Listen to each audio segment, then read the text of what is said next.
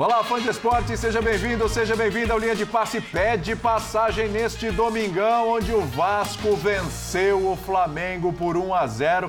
O jogo terminou agorinha, agorinha no Maracanã. Golaço do Pumita, 1 a 0 e que barulho lá no Maracanã. O barulho do bem, torcedor do Vasco, feliz da vida, contentíssimo. Daqui a pouco a gente vai ouvir o Barbieri na coletiva, jogadores. E aquele barulho que não para nunca, né? Aquele barulho do Flamengo com as derrotas nos títulos que disputou e agora uma derrota no clássico contra o Vasco, era aquele jogo para dar uma respiradinha. O Flamengo não vai ter esse respiro. A gente vai falar sobre tudo isso e também sobre o Campeonato Paulista, as definições aí dos confrontos da próxima fase da competição, tudo isso com a tua participação e claro aqui o Breiler Pires, o André Kifuri, o Pedro Ivo Almeida e também o Mauro Naves. Intervalo rapidinho e a gente volta já já com este Vasco 1, Flamengo 0. Daqui a pouquinho.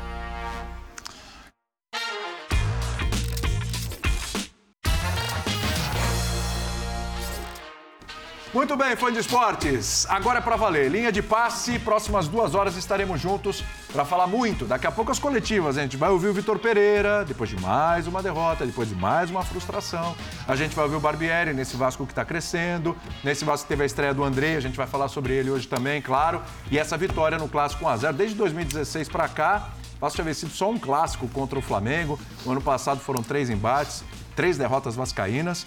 E o Vasco conseguiu Dá aquela vitória importante para estufar o peito do Barbieri e falar, ó, no jogo mais importante, mais pesado até agora, o Vasco deu a resposta e é sobre tudo isso que a gente abre esse linha de passe de hoje. Daqui a pouquinho tem o Campeonato Paulista, hein? As definições dos confrontos aí da próxima fase, mata-mata, quem decepcionou, quem foi bem, tudo isso com a sua participação, claro, sempre, sempre, sempre. Pedro Ivo Almeida. Boa noite, hein, Pedro?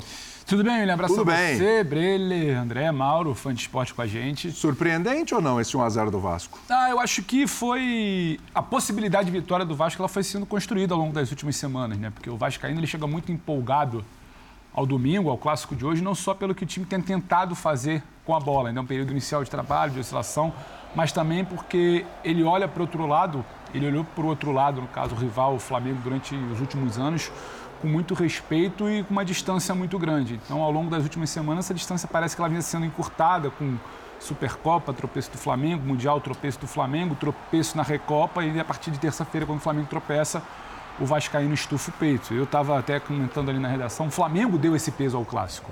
Fosse um título do Flamengo, dois títulos do Flamengo nas últimas semanas, seria um clássico de o Flamengo talvez mesclando o time, o Vasco querendo se afirmar, mas o Flamengo deu um peso muito grande ao clássico e o que o Flamengo não fez hoje no primeiro tempo, quando tinha mais posse de bola, abriu o caminho para um Vasco achar a vitória no segundo tempo. Poderia ter feito 2 a 0 poderia ter feito um outro, uma boa partida do Santos. E quando o Flamengo e Vasco, que já foi uma distância muito grande, você veio com o Santos com uma boa partida, tem algo muito errado. Mas pegou um pênalti, né? Foi tão cobrado na terça, hoje pegou. E uma dificuldade muito grande, um Flamengo superior tecnicamente, não taticamente mas de construir. Após esse belo gol do Pumita Rodrigues, que a gente está vendo aí agora. Isso não é um belo gol. Do VT. Isso é o quê? Não defina é um para mim. Um golaço, então tá bom. O André está obrigado, André. um pouco mais emocionado ah, tá É, olha, obrigado, subiu, André, subiu, subiu o nível. Pontual. Mas... mas o André tem razão, é. Um mas é, só para completar e passar para os companheiros. Meu Deus! Me chamou a atenção a dificuldade do Flamengo de se concentrar, de criar, do Vitor Pereira, que parece que começa a substituir ali de qualquer jeito. Bota o Matheus Gonçalves, porque vinha bem, mas no outro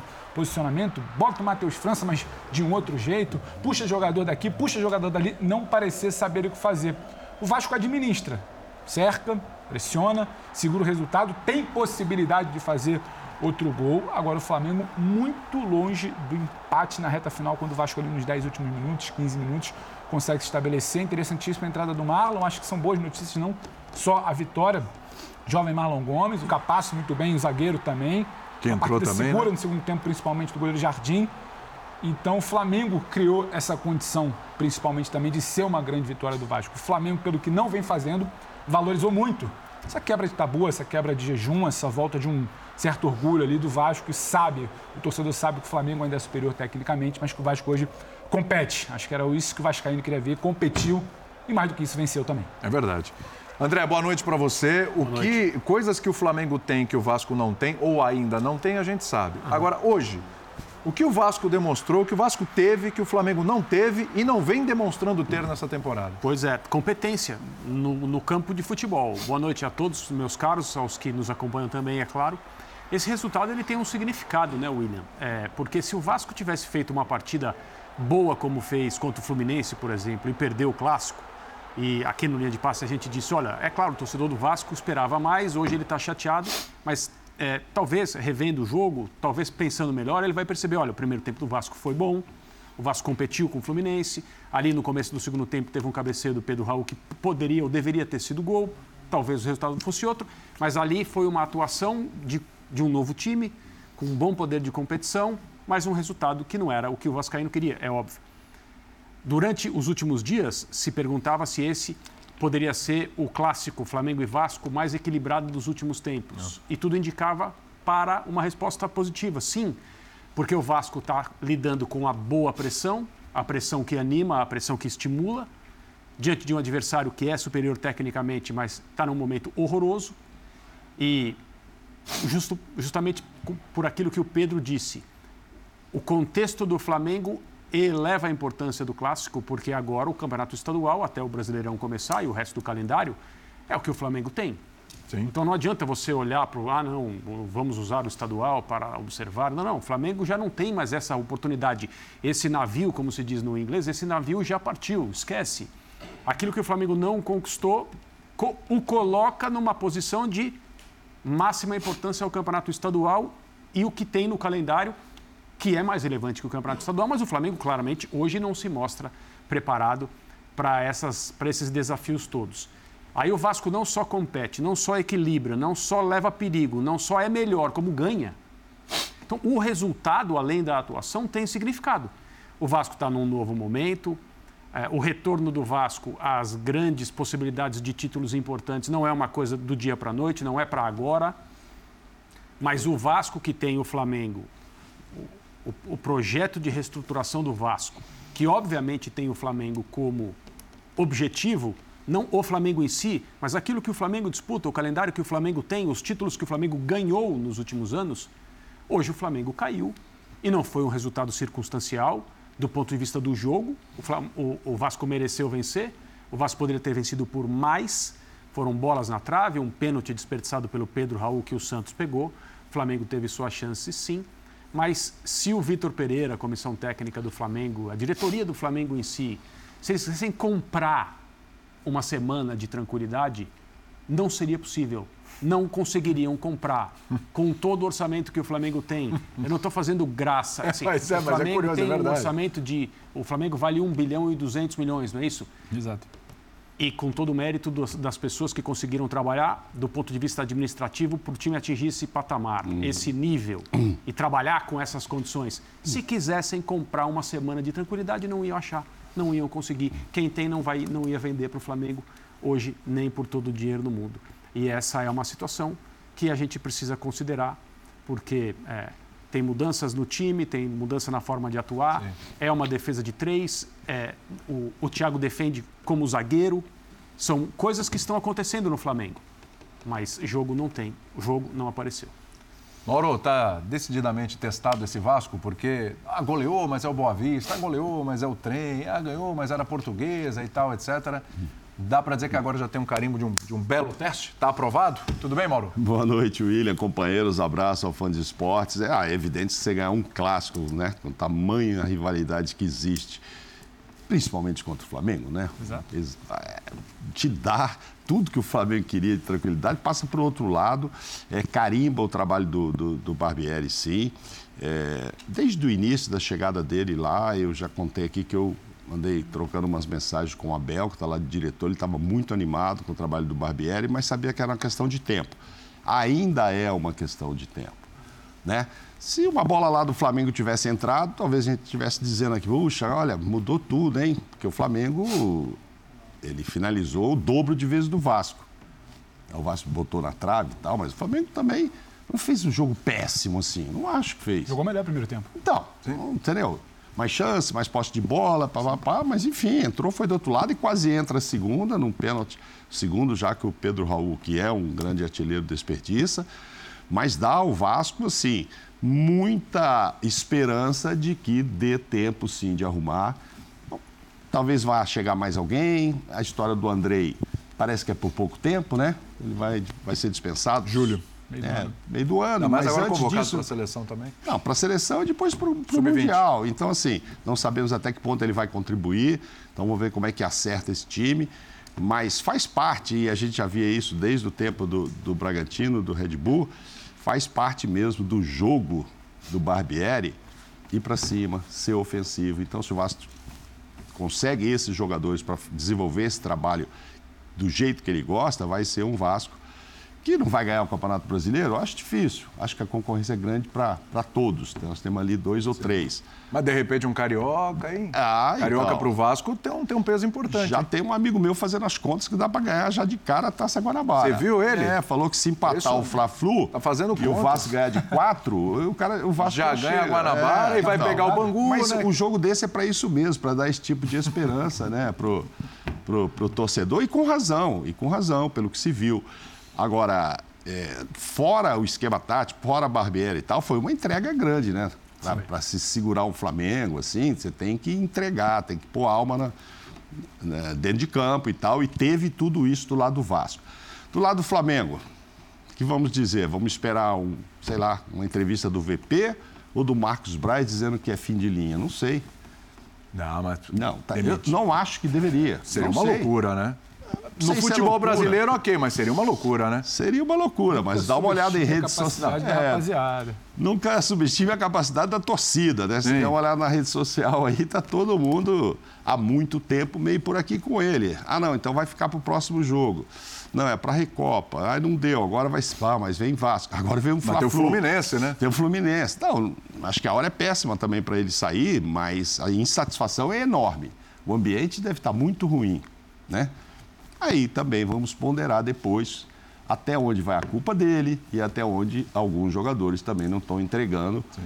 o que poderiam entregar pelo talento que tem. Nem sempre a culpa é só do técnico, né? Sim. Você ali dentro junta dois, três, fala, gente, vamos fazer isso aqui, vou para cima e é um drible e tal, e você resolve. Tem um pouco do técnico? Tem, talvez até muito. Mas tem uma queda também técnica de, de alguns aí que ou porque a bola não está entrando, ou porque não dá certo, não sei, alguma coisa está acontecendo. E tudo isso tem feito com que o Flamengo não, não seja bem sucedido. Não deixa de ter o melhor elenco, não deixa de ser candidato a tudo que vai disputar ainda, mas está fora do, do, trilho, né? Precisa dar uma, é. uma azeitada aí nesse trem, botar no trilho para para funcionar. É. Então, toda sei... vez a gente está na expectativa, é. jogo a jogo, de que vai azeitar, agora, agora vai. Olha, é. vai contra o Al Hilal, perdeu o Palmeiras a conta, hum. vai ao Hilal, aí não foi o Al Hilal. Ah, mas contra o Del Valle, ah, ok, mas agora tem o estadual, já o Vasco já não conseguiu. Ou seja, não coisa... passou por nenhum jogo decisivo esse não. ano. Não. Ah, mas o Tec só chegou dia primeiro e tal, não deu tempo. Sim, mas não passou por nenhum passou, jogo decisivo e nos dois clássicos cariocas venceu uhum. um com os reservas. É bom que se Sim, diga. É Nem verdade. o Vitor Pereira estava lá porque é. não conseguiu chegar. Exatamente. Breiler, boa noite para você. Eu sei que o seu vizinho deve estar feliz da vida. Já me mandou mensagem. Já mandou já, mensagem, é. já está fazendo as contas, né? Também, mandou o é cálculo completo. Falou que é campeão, vizinho. Falou que é campeão. O Flamengo, o Flamengo tem um problema muito sério, porque assim, ele, ele pode. Ele tem que vencer o Fluminense, porque Sim. se ele perde para o Fluminense, ou o Fluminense pode ser campeão, ou pode dar essa conta aí, o Vasco ser campeão né? E tudo bem, ah, é a Taça Guanabara e tal, mas vai acumulando, já é uma claro. coisa que está chegando num limite ali, que está transbordando já, e qualquer perda de um mínimo título, esse era o menos importante de todos, mas isso faz um barulho danado na atual conjuntura, né? Claro. Por que que, apesar de contextos diferentes, expectativas diferentes, situações diferentes, a impressão é que o Barbieri consegue desenvolver um trabalho melhor do que o Vitor Pereira? Boa noite, William, companheiros, fãs de esportes. Olha, hoje foi um jogo que é uma vitória de fato importante, de peso, para tirar qualquer asterisco desse início de trabalho do Barbieri, porque é natural. Início de estadual, início de temporada, a gente tentar analisar de forma fria resultados. Mas, em relação ao Vasco, a gente tem observado o desempenho. Quando o Vasco perde o clássico para o Fluminense, acredito que foi quase unânime a avaliação de que o Vasco prestou um bom papel. O Vasco uhum. desempenhou. É, teve uma entrega acima do que o torcedor estava esperando e acima do que era em clássicos. E um Vasco que logo no jogo seguinte consegue ganhar do Botafogo, depois de nove derrotas seguidas em clássicos, foi um Vasco que respondeu novamente com boa atuação, novamente com padrão de jogo. E esse padrão de jogo, mesmo que adaptado para um cenário é, diante de um adversário mais forte, a gente ainda observa algumas coisas se repetindo. O Vasco tentando sair jogando e até arriscando demais no primeiro tempo por isso. Há duas saídas de bola complicada com Miranda e com Léo, mas ainda assim é um Vasco que estava em algum momento com muita posse de bola do adversário, o Flamengo tentando tomar as rédeas e o Vasco reagindo de, de uma maneira que é fazer o seu jogo, ter personalidade para jogar. É claro que esse meio-campo com Andrei é, e Jair não encaixou, também esperado, o Andrei voltando agora, uhum. buscando o entrosamento ideal, até mesmo o Jair, ele é um dos principais reforços, um dos caras que mais deram retorno aqui, não foi bem no clássico, mas isso não significa que não pode render mais, que não vai ter uma consistência. Mas nesse meio campo, quem funcionou mais foi o Rodrigo, que era o jogador Sim. menos badalado, Sim. mas o cara que está ali para dar o equilíbrio, para fazer um trabalho de marcação. E o Flamengo, com essa formação, sem o Pedro, deixou o Gabigol um pouco mais isolado, até um Gabigol que em outras partidas estava participando mais, mas em compensação, em meio, principalmente no primeiro tempo, participou demais. Gerson, Everton Ribeiro, Arrascaeta, principalmente, chamaram essa responsabilidade e o Vasco teve competência para segurar o Flamengo de início. E o que chama atenção, muita gente vai é, fazer o paralelo com o jogo de 2021, que o Vasco acaba com um jejum de cinco anos sem ganhar do Flamengo, aquele 3 a 1 que era até um 3 a 0 O Flamengo faz um gol no final com o Vitinho, mas foi uma atuação, um, um resultado expressivo. Mas para mim há uma diferença considerável de perspectiva. Uhum. Esse Vasco passa muito mais confiança é. do que aquele Vasco que ganhou do Flamengo em 2021 pelo elenco. A, a, gente olhava a escalação inicial do Vasco e a, ali, mesmo com a vitória num clássico, havia preocupação. Marcelo Cabo, que era o treinador, acaba ficando um, um curto período. Marcelo Cabo, hein? É verdade. Não, Marcelo, Passou pelo Vasco. Marcelo Cabo. E ali a gente vai lembrar outros jogadores desse sim, time. Sim, sim. Tem remanescentes, é óbvio. O Peck estava nessa partida, mas era uma outra conjuntura, era um outro cenário. E por isso o torcedor do Vasco tem de ficar mais otimista, sim. Mas essa vitória não pode ser enganosa. Ah, mas é, enga é enganosa para mostrar que o trabalho do Barbieri não é bem isso. Pelo contrário, é um trabalho que já passou o seu selo de confiança ao ganhar jogos maiores e ter continuidade de desempenho. Mas é não é, as expectativas não Sim. podem ser enganosas. Ah, ganhou do Flamengo, a partir de agora, as perspectivas para a temporada não. do Vasco são melhores que as do Flamengo? Não. Definitivamente não. não. Mas é uma vitória que, em termos de confiança, acho... de sequência de trabalho. Mas, uma, de... claro. uma coisa é evidente: o Vasco, quando entrar para jogar com o Flamengo, com o Atlético, com o Corinthians, vai ser mais tende a ser mais competitivo. Sim. Não só pelos 13 jogadores que contratou, André... mas porque há uma, uma ideia de jogo em desenvolvimento e em aprimoramento. O André falou uma coisa muito interessante no, na abertura dele, no comentário inicial, que é sobre o comprar tranquilidade. Comprar Tem coisas que você não negocia, você não compra. E uma delas é o que o Vasco atingiu hoje. Eu acho que o Breler ele é muito feliz quando ele fala que não muda a perspectiva. O Vasco precisa entender qual é o ano dele qual é o momento dele. E o Vasco também precisa celebrar a vitória, porque a vitória vem da perspectiva. Você está olhando um time que minimamente joga bola, sabe como se comportar diante de um adversário superior. O Pedro, o mas sabe, sabe é superior ao Vasco. Fala. Sabe por que isso é importante? Hum. Porque quando a 777 assume e no clássico do ano passado, antes da semifinal, o Josh Vander, um dos acionistas, disse: ao é Vasco... o último encontro com, com o desnível financeiro de orçamento, com diferença. Isso, e isso já não aconteceu agora, porque antes de entrar em campo, o Flamengo, só com as contratações de Ayrton Lucas e Gerson, superou o então, Vasco então, com 13 jogadores. Ele, ele fala aquilo então, ali. Mas a gente enxerga no campo esse abismo diminuindo. André, e aí não tem a ver com dinheiro. Quando ele fala aquilo ali, eu acho que qualquer um que acompanhasse o cenário do futebol sabia que não tinha como, em menos de um ano, você igualar investimento. Isso aí não tinha como, até porque se trabalha com projeção. Só que o, e ele, ele não, a 7, e provavelmente 7, 7, o, o, o, investimento não vai ser igualado jamais. E, talvez não. Ou se talvez é. se dê em algum momento que não por uma... que não significa que o Vasco uma... não vai ter times melhores. É Sim, isso, porque melhores aí, que o Flamengo, Aí o Vasco compra, o Vasco compra, entre aspas, com essa vitória, que é onde eu queria chegar, quando eu até peguei a palavra ali do player. Ele compra algo que ele não tinha é você se olhar no espelho e se reconhecer como um time é, é claro. competitivo. É claro. Eu entendo que a gente precisa chegar aqui e trazer um debate sóbrio, sincero e falar a verdade para o fã do esporte.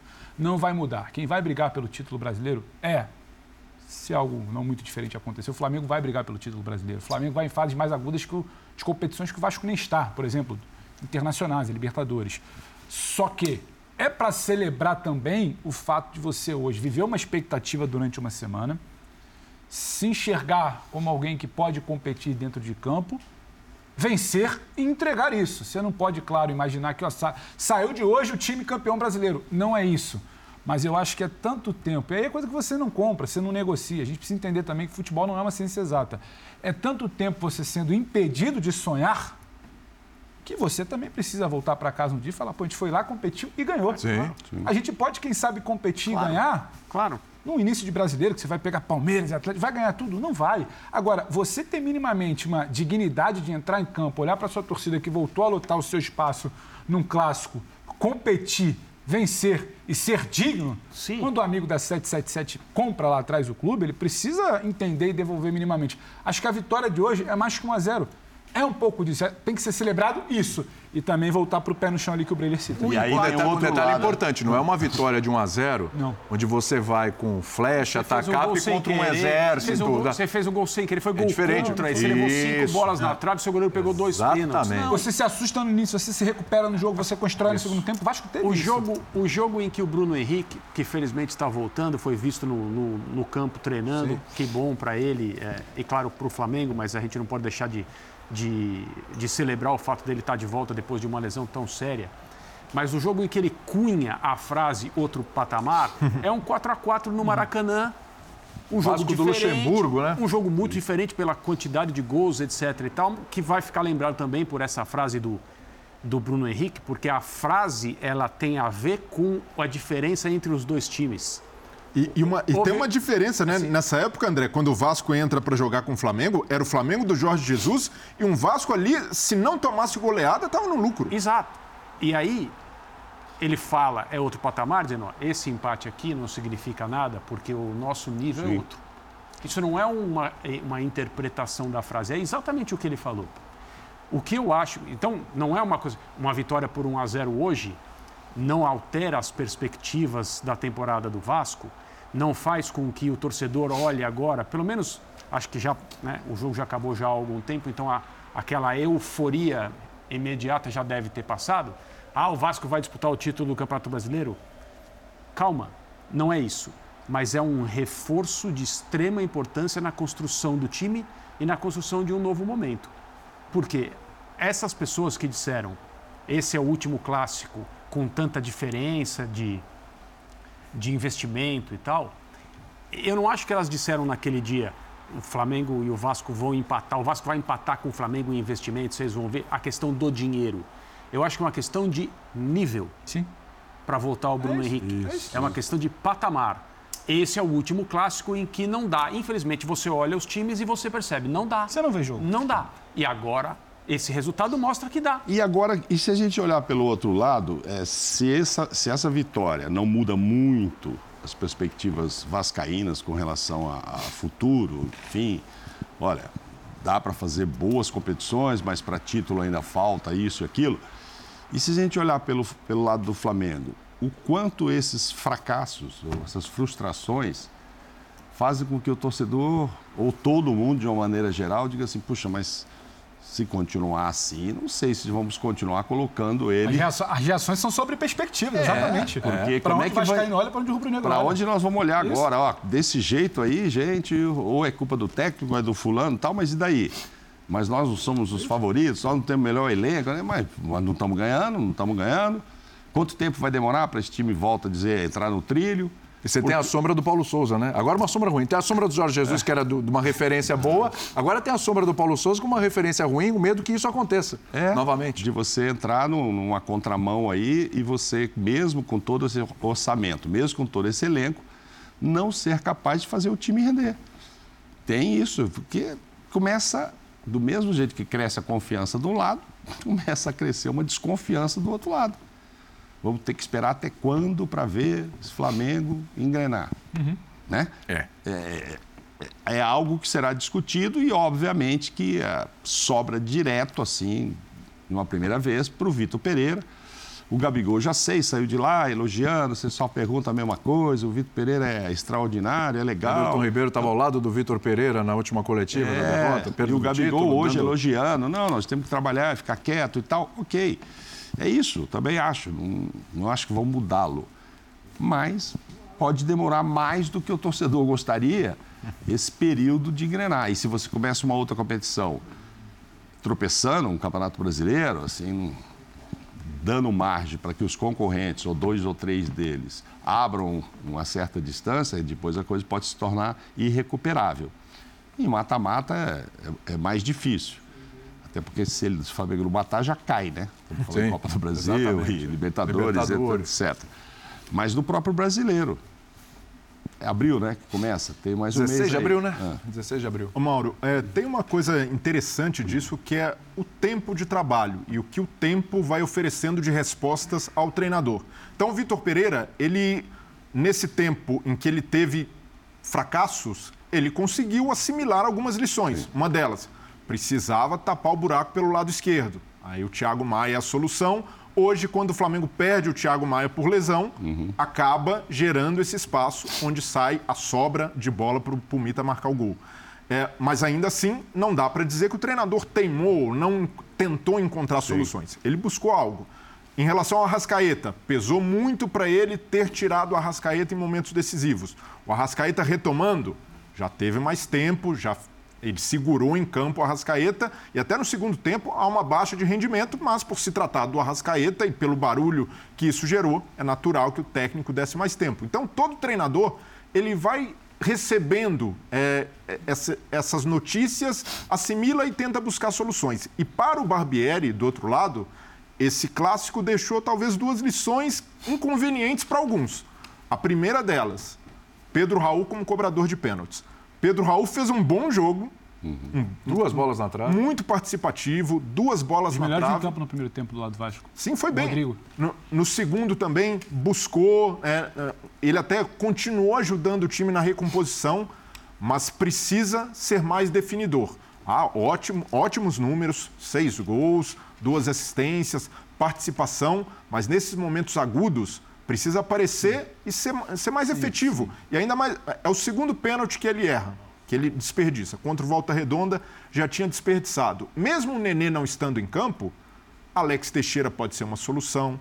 O Léo é um cara que bate bem na bola, pode ser treinado. Mas será testado. que na ordem dos treinos é, essa é, é, a ordem mesmo do Barbieri? Então, mas é. Claro, eu, eu, entendo, tem, ele deve ter a lista dele. Eu entendo o Pedro bater hoje, mas eu tô com ele é uma pauta que fica do jogo. Não, e, e é precisa ser pensado. Claro, e, e quando a gente falou rapidinho de valores, o André cita valores, é, nesse modelo de novo momento do Vasco, é, é, o maior investimento de um clube. Então você paga também para ter o cara que vai definir em momentos agudos. Uhum. Hoje, tem um debate ali que ele não está definindo em momentos agudos. Porque todo mundo que pega para defender, eu acho que é justo, tantos gols, tantas assistências, tantas participações, é para não rotular o cara como um fracasso já de início. Não acho que não tem que rotular.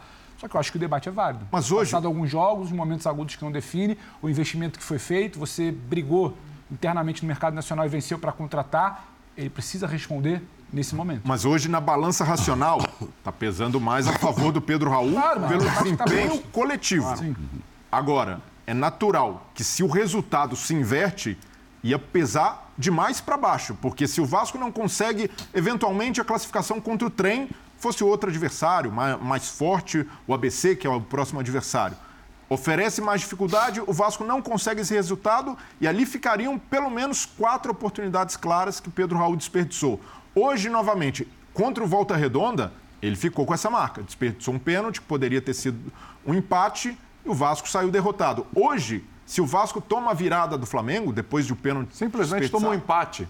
A questão da classificação já, já, complica. Exato, então pesaria muito. Então é algo até de lição para o próprio Pedro Raul.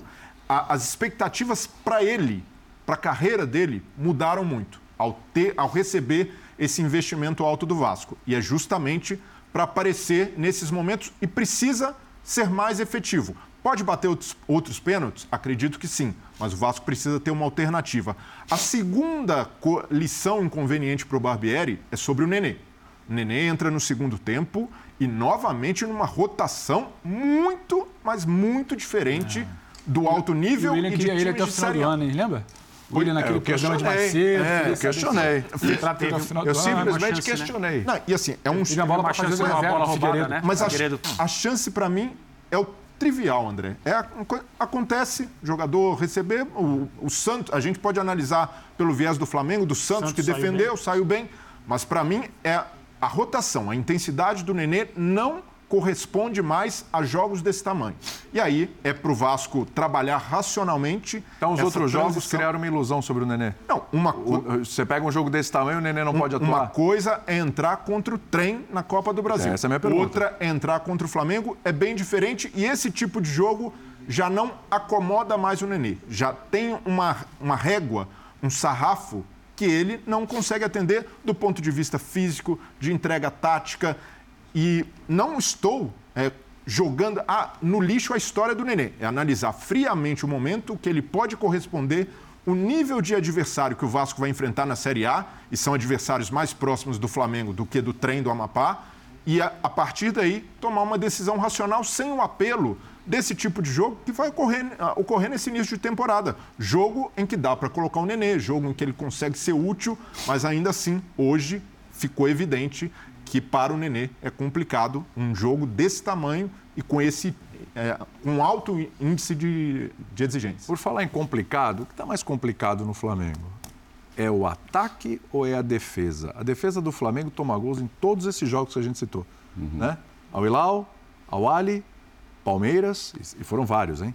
É, agora, co- contra o Independente Del Vale, passou um jogo em branco, mas tomou no primeiro e isso custou muito caro. É, e agora contra o Vasco também. Então a gente tem uma defesa. E a gente viu, olha, cada lambança da defesa do Flamengo, uma coisa assim assustadora em alguns momentos, né? Até mesmo para essa fase da temporada. A gente está no começo de março, a gente vê alguma coisa ainda desajustada ali em termos de defesa. Sistema defensivo que eu estou falando, defesa não são só os dois zagueiros, sistema defensivo. Ah, e o ataque, muitas vezes, não está resolvendo. É uma questão de criação, uma questão de ataque. Onde estão os problemas desse Flamengo que tem que ser Ah, resolvidos? muitas vezes não resolveram, eu não sei. Hoje não resolveu, não fez. Mas foram várias as finalizações, um número muito maior. Enfim, o goleiro fez defesas muito boas também, hein? O goleiro do Vasco. Sim, O Jardim muito bem. foi bem. Vamos dizer que ele foi muito bem no Mas segundo mas tempo, quase principalmente. sempre de bola batida fora da área. O Flamengo É. tem dificuldade para se aproximar, chegar e, E criar me- em condições. Então, Primeiro mas tempo me- criou com o Gabigol que ele sai bem. Mas mesmo, mesmo nessas, nesses fracassos, nessas derrotas que você citou, o Flamengo fez gols. O Gabigol já tem 10 ou 11, o Pedro já tem 9 ou 10. Pedro foi enfim. artilheiro do Mundial, né? Então, além disso, ele fez gol em todos os jogos. Ah, perdeu para o Palmeiras, mas fez três gols também. Então, o problema pode ser realmente levar quatro. Então, ajustar depois da saída do João Gomes, como é que fica isso aqui? Quem é que vai assumir aqui a cabeça da área? Porque de zagueiros está sobrando gente boa. Com a subida do Fabrício de novo de nível, né? Que antes era jogador para ir embora. O Léo Pereira, quando não joga hoje, já é um desfalque. Antigamente ninguém queria. Tem o Rodrigo Caio voltando aí. Eu acho que tem zagueiro, Pablo, tem gente boa ali para acertar isso. Eu acho que é o acerto na cabeça da área ali, depois da saída do João Gomes, que fazia um trabalho de formiguinha ali excepcional. Agora, o ataque eu acho que tem marcado. Tem marcado os gols. Não- O Flamengo, o Flamengo hoje não sempre- aconteceu, mas não, não vejo como deficiência. Você tem Pedro, você tem Gabigol, você Só que o Flamengo, quando ele precisou resolver o seu posicionamento para o ataque funcionar, ele abre mão de ter uma linha de volantes de mais chegada. Ele fala em Vidal e Gerson, ele fala em recuar o Thiago para ter um lateral como ala espetado. Então, ele se preocupa em resolver primeiro lá na frente, mas abrindo mão de ter esse homem que o Mauro fala da linha de, de volantes ali. E aí você compromete a sua transição. O Flamengo joga contra o Independente Del Valle desapegado do seu sistema defensivo. Ele se preocupa em posicionar o time para atacar e ter a bola. Ele passa o tempo inteiro atacando, atacando, acha um gol, não leva gols, mas aquilo ali é permitido também pela proposta do Del Valle. O Del Valle não veio jogar o Maracanã, o Del Valle veio não perder. Acabou perdendo, mas segurou ali, foi para o pênalti e acabou sendo campeão. Hoje, quando em algum momento o Vasco tem a bola e precisa escapar, ou joga no Pedro Raul, que eu achei ele bem no primeiro tempo, de fazer essa parede, tentar escorar, tentar puxar. O Vasco escapa, hora com o Peck, hora segurando a bola no Pedro Raul e alguém aparecendo. O Flamengo tem um posicionamento, uma transição defensiva, como a gente chama, muito complicada. E aí não é uma questão de ter zagueiro, não é o Fabrício Bruno bem individualmente, o Rodrigo Caio voltando. O seu posicionamento quando você está sem bola, e é e é o problema do Flamengo, está complicado. O André até comentava aqui antes de a gente começar o programa, sobre a saída do Thiago Maia. Quem começou a dar um pouco de equilíbrio nessa linha defensiva então. se machuca. Aí ele sai, Cebolinha ainda não estava encaixado ali naquela pressão. Aí o Flamengo Precisa dá um falar- espaço para o Pumita acertar o chute, Então. o golaço. Então, te- tem essa transição, essa arrumação ali de um sistema que não está definido. O Vitor quer começar a arrumar o ataque a partir de mania de volante de menos combate? Ou ele agora vai olhar também para a defesa? Tem, para mim, um vácuo ali. É um time desequilibrado? É, o time não, do é Flamengo necessário, é necessário falar sobre isso, não que tenha sido até então, até a saída do Thiago Maia, uma atuação maravilhosa, né? O Flamengo é, não, não deixou o Vasco jogar, né? dominou, não foi isso que aconteceu. Mas o Flamengo se defendia de uma maneira e a partir da lesão do Thiago Maia passou a se defender de outra maneira e passou a se defender pior. Não também que fosse até ali, como eu disse, um negócio, né? uma aula de, de sistema defensivo, mas o Thiago Maia apareceu nessa função contra o Del Valle. Antes disso, nada nesse sentido tinha acontecido. Sim. Hoje ele se defende como zagueiro. Nós não estamos falando de uma linha de. Nós, nós não estamos falando de uma saída de três que muitos, muitos times fazem. Um jogador que baixa para auxiliar, para sair com mais qualidade. O Thiago é um zagueiro. Ele tem mobilidade, ele se movimenta, sem dúvida. Os laterais do Flamengo jogam muito avançados, jogaram muito avançados, isso é um estímulo, né, o jogo pelos lados. O Vitor Pereira fez isso no Corinthians algumas vezes, o time se defendia com cinco, jogava muito pelos lados, insistia em triângulos formados por esses jogadores para a bola sair por ali. É o que o Flamengo. É, é- é aparentemente o que ele está querendo fazer com o Flamengo agora. Contra o Del Valle foi um primeiro tempo de nível razoável. Depois a coisa se perdeu completamente. Hoje foi um primeiro tempo de nível razoável também. Sim. Foi. E do ponto de vista defensivo, para responder a sua pergunta, embora cada vez mais seja difícil né, estabelecer essas fronteiras, né, os momentos eles se, eles se impõem. Então você tem que ter um time que, com a bola e sem a bola, entenda exatamente o que está acontecendo, em termos de função de cada um e o posicionamento coletivo. Mas, é, embora seja difícil responder, a partir do instante em que a maneira como o Flamengo se defendia se tornou impossível pela saída de um jogador, o Vasco passou a ter bastante liberdade. O gol sai por ali, talvez seja uma coincidência, talvez não. Mas, é por quê? Porque talvez não seja uma coincidência. Porque é um gol diferente, é um gol incomum, Sim. é um chute É um que... golaço. É um golaço, um chute de longa distância. Talvez o Pumita não faça outro gol assim, Sim. né? Mas hoje que ele conseguiu fazer, ele tem que ser aplaudido, é óbvio. E o mérito dele, eu acho que se sobrepõe é, a um problema defensivo que o Flamengo possa ter. Pulmita e Varela que disputam a titularidade na seleção do Uruguai. Os dois foram convocados agora para os amistosos, né? Eu acho que assim, Ok. como o outro teve na Copa, né? O Varela eu acho que está à frente, né? Aí, a bola Mas o Pulmita que- vai mandar esse, esse gol ali pro técnico lá, dar uma avaliada fácil, e tal. E falar, fácil. ah, Só uma foi coisinha, só uma coisinha. O torcedor do Vasco já está falando em buscas, do viu? Cebolinha, que faria a situação ali. Ó. Vamos Olha lá. Como, como demora a chegar lá. Exatamente. Demora a entender. Foi o Cebolinha que entrou no lugar do Exato, Thiago Maia. exato. Bom, Então, né? então, Frisar, né? Aquilo que em tese vinha sendo bem resolvido, como o André explicou, minimamente resolvido com o Maia, ele é prejudicado no segundo tempo, o Flamengo demora a entender. E aí é clássico, é jogo de detalhe. O Vasco aproveitou a brecha ali, o Pumita num chute de rara felicidade, eu tô com o André, resolve. Pedro, aí você não acha que se a gente hoje está com o recorte aqui do Thiago e tal. Então, se a gente voltar atrás, quando o Vitor chega, Uhum. eu acho que esse problema está vindo desde que saiu o João Gomes. E aí não se achou ainda um jeito, quem vai jogar ali, proteção, quem não vai jogar ali, como é que vai ser tá essa proteção. Aí, vem de- aí ele já pegou esse time sem o João e está precisando acertar isso.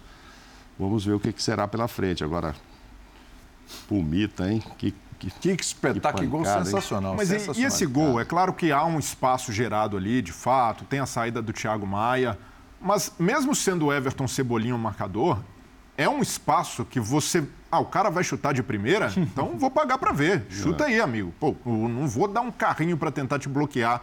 E ele acerta É. esse chute. E é um chute, a bola sai. É, e parecia que seria um gol a la Pavar na Copa Isso. pela França na Copa Lembrei, de 2018. lembrei disso, é. Só que a bola não sobe. Ela faz um, um movimento para baixo. E aí é- tira completamente. Eu acho que o chances de Everton foi ali para marcar o Cebolinha. Foi ali, tipo, ele vai dominar, eu vou cercar ele aqui e tal. Eu não esperava que ele chegasse batendo É, assim. e no máximo, Everton é um movimento que. É. o jogador faz para travar ali, mas Sim. também não esperando que o cara vai fazer o gol. Também não é do Cebolinha, né? Não, Tenhamos, né? Também Não. não, é do Não. Cebolinha. O Cebolinha Definitivamente. Não é, não é isso. Você pede Olha a lá. ele isso. É, Ah, você você tá pe- com um vácuo ali, né? Exatamente. Exato. Ele, ele não espera por isso. Exato. Ele Mas não espera eu e também não é a dele. Eu fico imaginando, se fosse o Felipe Luiz, a característica que ele tem, acho que dificilmente ele saltaria desesperado para a bola, Também porque está muito distante. Esperaria para bloquear. Mas Mas se- sim, haverá, haverá né, numa jogada semelhante um jogador se atirando na frente do Pumita. É que o Pumita arrisca muito esse chute assim, cruzado. Ele tem como característica, ele faz um gol contra o Boa Vista, ele acerta uma bola na trave. Então ele é um lateral que tem essa característica de apoio e tem a característica de finalização. E esse é que a gente está no calor ainda do, mo- do momento. Mas e- o Pedro foi ali um belo gol, mas esse é um, um, um golaço. Não, o André falou um golaço, é um golaço. não- maiúsculo Não, não tá e- bom também, não Não, é um golaço. É que o golaço você enche a boca pra Ah, falar que nem ele encheu o belo gol ele também. encheu o pé. Belo gol Não, também. belo golaço. Mas só- só golaço. Ali você falou do Felipe tem, Luiz. Um belo gol tem em todas as rodadas do futebol. É verdade. Porque você, Pelo menos é verdade. A régua do belo gol Não, e depende, tem um né? ângulo A melhor de se ver esse gol, que é a curva que a bola faz, né? Você vê que o Santos vai ali, mas com gente na frente. É isso. É a curva que ela faz. A gente vê assim, até parece um chute reto. Não é um chute reto. não. O chute vai, vai virando e saindo mesmo. Sai da- até da trave, talvez. Vai do saindo Santos e volta. caindo. E volta. Não, maravilhoso o chute. É, não sei, acho que o Felipe ia chegar ali para cercar. É, nem, nem outro que tivesse ali, Thiago Maia, etc. Não esperava que ele chegasse batendo assim, não. Eu não, não culpo o Everton de jeito nenhum nesse Eu acho, lance. eu acho que tem espaço, porque eu acho que o cacuete do cara que está por ali, o Everson está aberto, ele está no outro posicionamento. A bola está do outro lado, você fecha. A bola está do outro lado, se você está balançando por ali, você está fechando. O Everton está aberto. E é claro que ele não tem o cacuete de. Ele tem o cacuete de já pegar para disparar, ele não tem o cacuete de já pegar para aproximar. claro.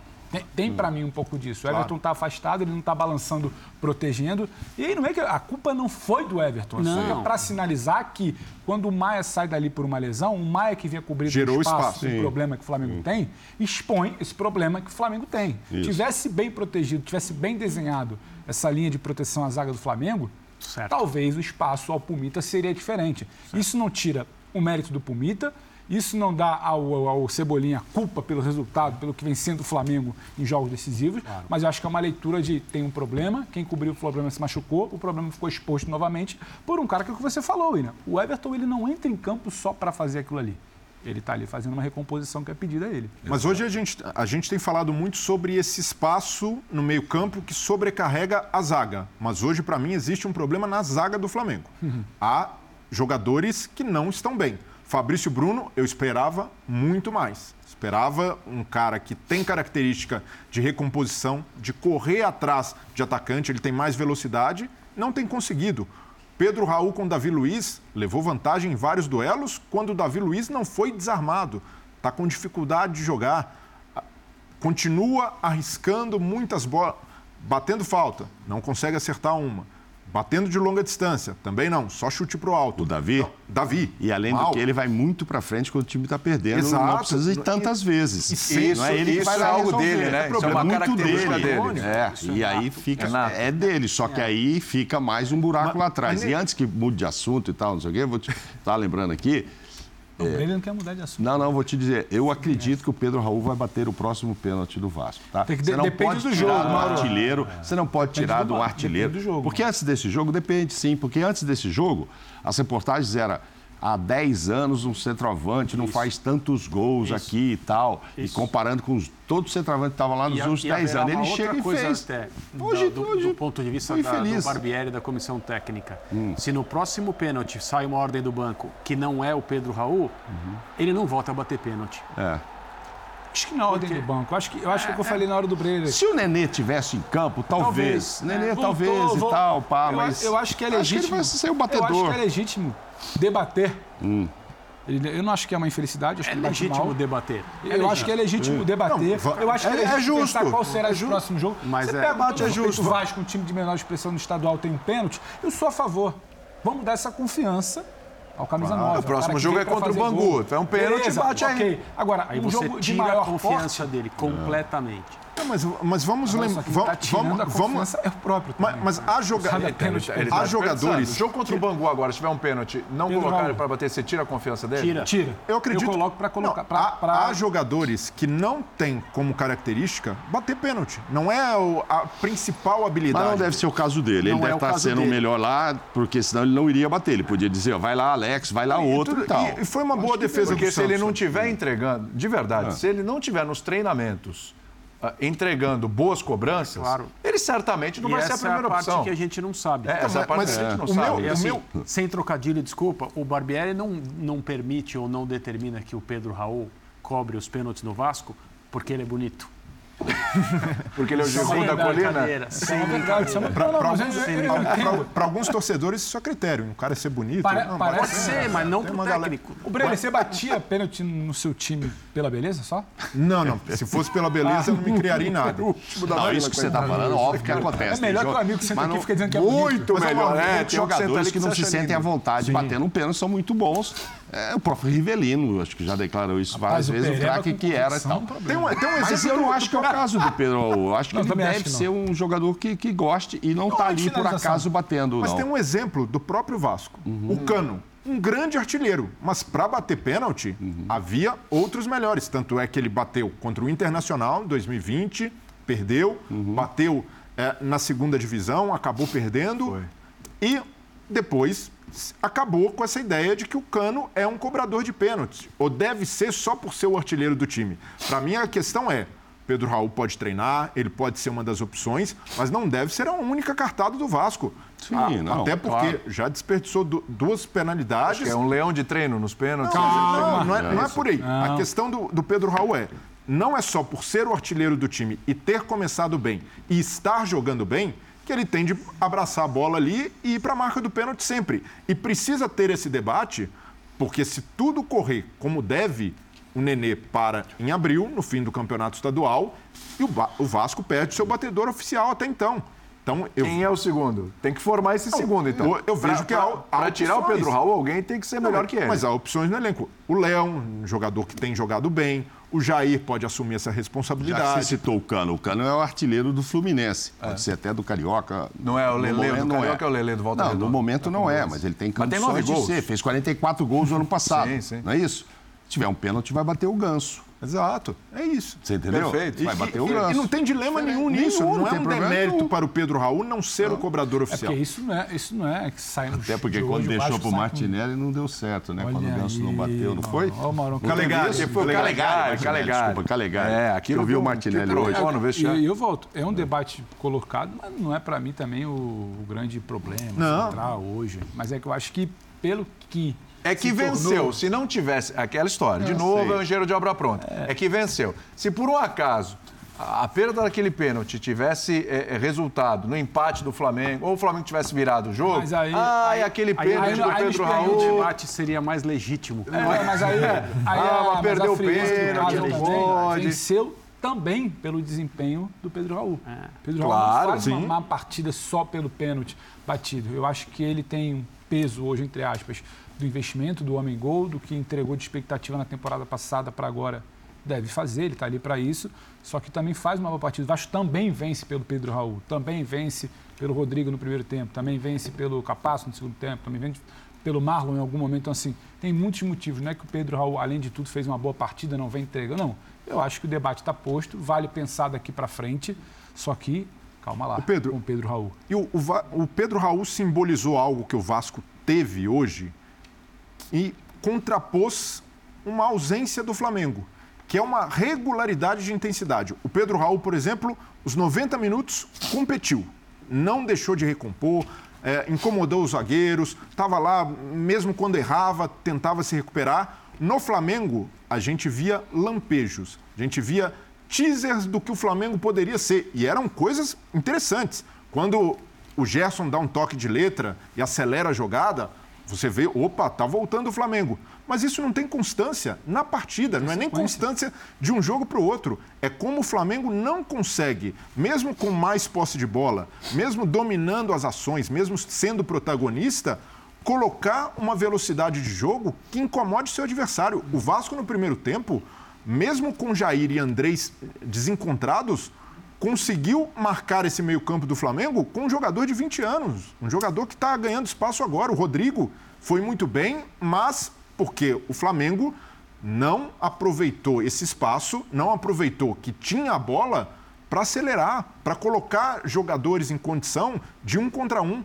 E isso é um problema, porque em, em certos momentos soa como uma apatia. E não é nem por não entender o clássico, mas é pelo fato do Flamengo não ter esse ritmo de jogo e esse, esse ímpeto que já teve em vários outros momentos de amassar, de passar por cima. E falta quando você tem, num clássico, é diante de um adversário que não está se achando no meio campo, e ali era uma oportunidade ótima até o André entrar no jogo na velocidade, é, o, o, o, o PEC também não conseguia ser essa válvula de escape, era o momento do Flamengo colocar uma pressão absurda e não conseguiu. Conseguiu, no máximo, finalizar de longe, um, um chute na trave do Arrascaeta também, mas ali mais por mérito individual, no intuitivo. Então é um Flamengo não só pobre em ideias, mas com uma atitude de jogo preocupante. E aí não vai só para a conta do técnico. Tem uma, uma questão que ela é secular no jornalismo esportivo. Né? Acho que desde que teve a primeira mesa redonda, é, já se perguntava isso. Você espera que se responda hoje? Não. Hum. Mas a gente tem que conversar. Qual a hora de se mandar um treinador embora? Não é agora. Essa pergunta, ela... eu Vamos lá, fala, André. A gente, a gente vem falando sobre isso desde que o Flamengo iniciou o seu calendário com disputas de troféus e as coisas começaram a acontecer de uma maneira que ninguém imaginava. Né? Era extremamente improvável que o Flamengo não ficasse com nada das três disputas do início claro. do calendário. Né? E foi o que aconteceu. Tendo uma comissão técnica que tinha começado a trabalhar há dias. Menos de um mês da primeira final. Exato. Perfeito. Então, é, eu não duvido de nada de praticamente nenhuma diretoria de futebol no Brasil. Quase todas elas terceirizam as suas responsabilidades para a chamada pressão externa, às vezes interna ao jogo político, etc. E tal. Então eu não duvido que a diretora do Flamengo dispense o Vitor Pereira. Mas você discorda? Eu não estou falando hoje, tal. Não duvido que dispense precocemente. Mas eu só entenderia, eu acharia um erro e eu só entenderia se as pessoas que contrataram o Vitor Pereira saíssem junto ah, com ele. Perfeito. E eu não fico aqui, assim, é, é, é, uma coisa só de minha posição, dizendo esse cara tem que ser demitido, esse tem que ir embora, esse e tal. Eu acho que esse tipo de discussão faz parte, mas eu não acho é, correto, a não ser que você embase mesmo aquilo. É, e eu disse, eu dei essa opinião só uma vez, quando o Vanderlei Luxemburgo foi demitido do Palmeiras para a chegada algum tempo depois do Abel Ferreira. Sim. E eu falei, acho que aqui no linha de passe mesmo, olha, o Alexandre Matos tem que ir também. Porque foi ele que construiu isso aqui. E a, tem o arquiteto, o né? trabalho dele, é, aí... ele, ele precisa compartilhar a responsabilidade e a uhum. decisão. Eu acho que agora é a mesma coisa. Os resultados são muito além do, do que não dá para entender, uhum. mas quanto tempo tem o trabalho? E por que, que Dois o trabalho meses. tem pouco tempo? Esse é o ponto. Por que o trabalho tem pouco tempo? Né? A diretoria do Flamengo fez uma decisão, tomou uma decisão de trocar a comissão técnica que entregou o título da Copa Libertadores e da Copa do Brasil com um argumento que a gente precisa valorizar, porque a gente sempre faz aqui a defesa da separação do desempenho e do resultado. A gente sempre fala, olha, não é porque ganha que é ótimo, não é porque perde que é um lixo. Né? Nem gosto de usar Mas também essa expressão. no argumento ali ou é da boca para fora? Não, eu não confio, eu não confio 100% no argumento. Mas, eu, mas a decisão tomada, dizendo, olha, ganhamos, mas achamos que um foi por pouco e não gostamos da maneira como o time hum. jogou nessas hum. decisões, eu respeito. Eu, eu, respeito, só que o que eu acho é. Eu confio muito pouco no que dirigente fala quando o assunto é troca de treinador, sequência de trabalho, porque é o próprio Landim mesmo. O Landim que essa semana disse que está com o Marcos Braz até o fim do mandato, porque ele entrou comigo em 19, então ele vai até o final de 24. É então está todo mundo junto, porque não, o Braz também é, falou que é tá, mesmo... contratou para a temporada, não foi É, isso? mas é o mesmo Landim também que no dia da final da Libertadores disse que, independentemente do resultado, a nossa vontade é seguir com o Dorival. E depois é. vem o Braz dizer que já estava debatendo a troca do Dorival, então assim, fica difícil saber em quem você acredita. Mas esse não é o ponto. O que eu acho é, quando eu coloquei até ali, quando o André estava falando, do desempenho. Eu queria muito acreditar que o debate ali era sobre desempenho, que era só sobre desempenho. Porque se o debate fosse só sobre desempenho, após dois meses de trabalho do Vitor Pereira, eles iam se debruçar sobre métodos, trocas, entender processo de futebol, eles iam virar e falar: o desempenho não é bom, mas também não tem como o desempenho ser ótimo em dois meses numa troca de modelo de jogadores que ficaram dois meses de férias. Eles vão ter essa autocrítica, porque eu não acho que vão virar simplesmente todos saírem juntos, é. mas eu queria ver pelo menos um: olha, ou estamos mandando embora, caso isso venha acontecer, por um erro nosso também a nossa troca foi mal feita, o nosso período. Isso eu acho que pode até acontecer. Eles saírem, eu não acredito de jeito nunca, nenhum. Nunca vi essas pessoas que Isso que o André isso. queria, assim, de, olha, vamos, os caras não vão fazer isso. indo embora. Deixa, desculpa, deixa eu, eu fazer uma coisa. Um, é. um, um, um atento. É, um atento telespectador do Linha de Passe me mandou uma mensagem, quero mandar um abraço, não vou citar quem é, mas eu disse, olha, não tem, nada curioso. A ver, não tem nada a ver o que você falou, porque o Alexandre Matos foi, saiu do Palmeiras após a queda do Mano. Na verdade, o que eu falei não foi quando o Valério Luxemburgo foi demitido, é quando se falava na demissão de um técnico, uhum. trabalhando com um time construído pelo Alexandre, e falava-se sobre essa possibilidade que a gente está mencionando aqui. Ah, aí eu disse, se sair o técnico, tem que sair o Alexandre certo, também. Perfeito. Foi isso é. então, mas acho que isso no Flamengo, não vejo a menor condição eu, eu disso também, acontecer.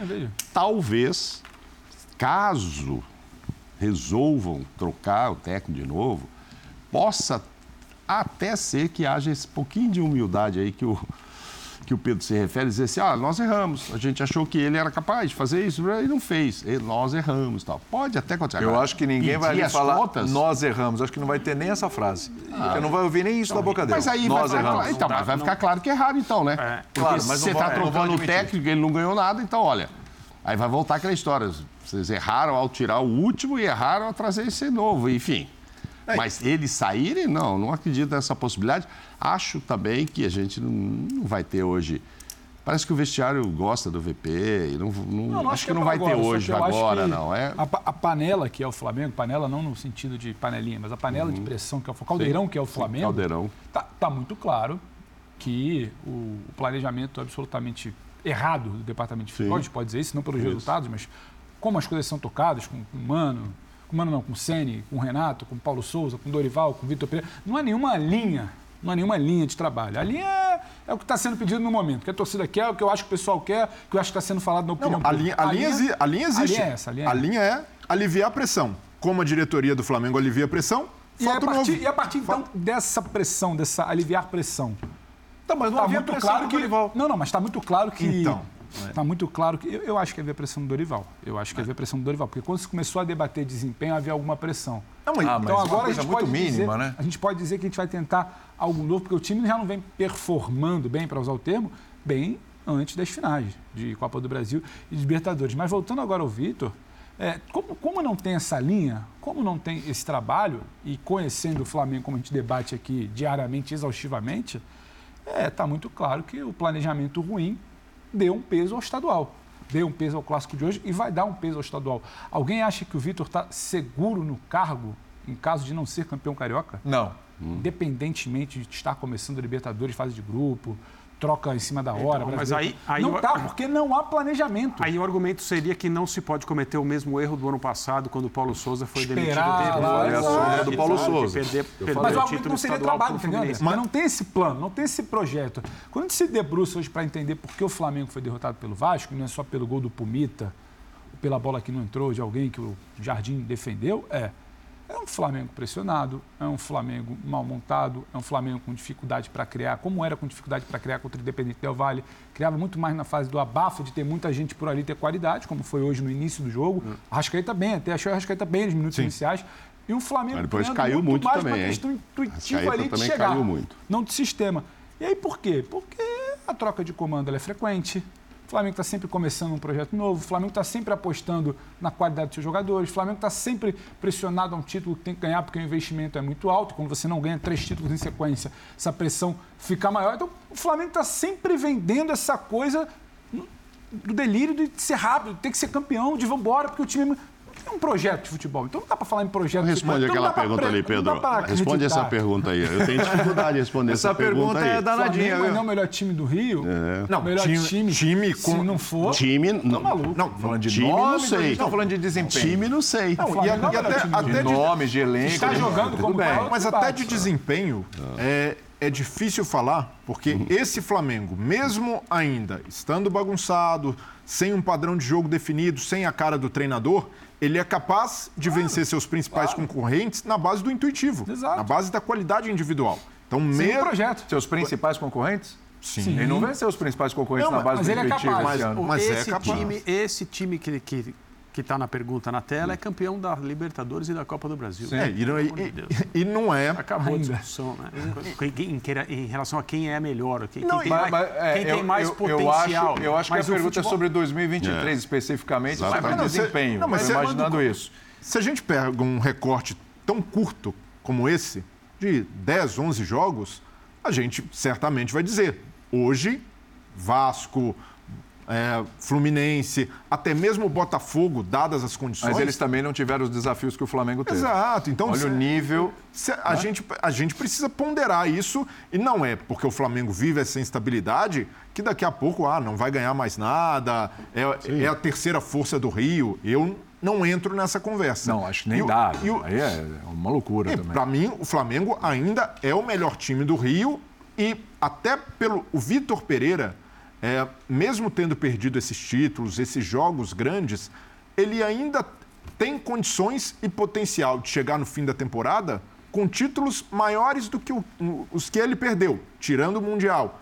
Mas é possível, porque esse Flamengo pode ganhar tempo, pode ganhar um respiro, fase de grupos da Libertadores. Então há, há essa possibilidade e o, e o, Flamengo não deveria se desapegar tão fácil dela. E hoje foi um jogo emblemático, até para a gente entender o que está em curso e o que pode fazer o Flamengo é encurtar, os adversários, na verdade, encurtar essa distância.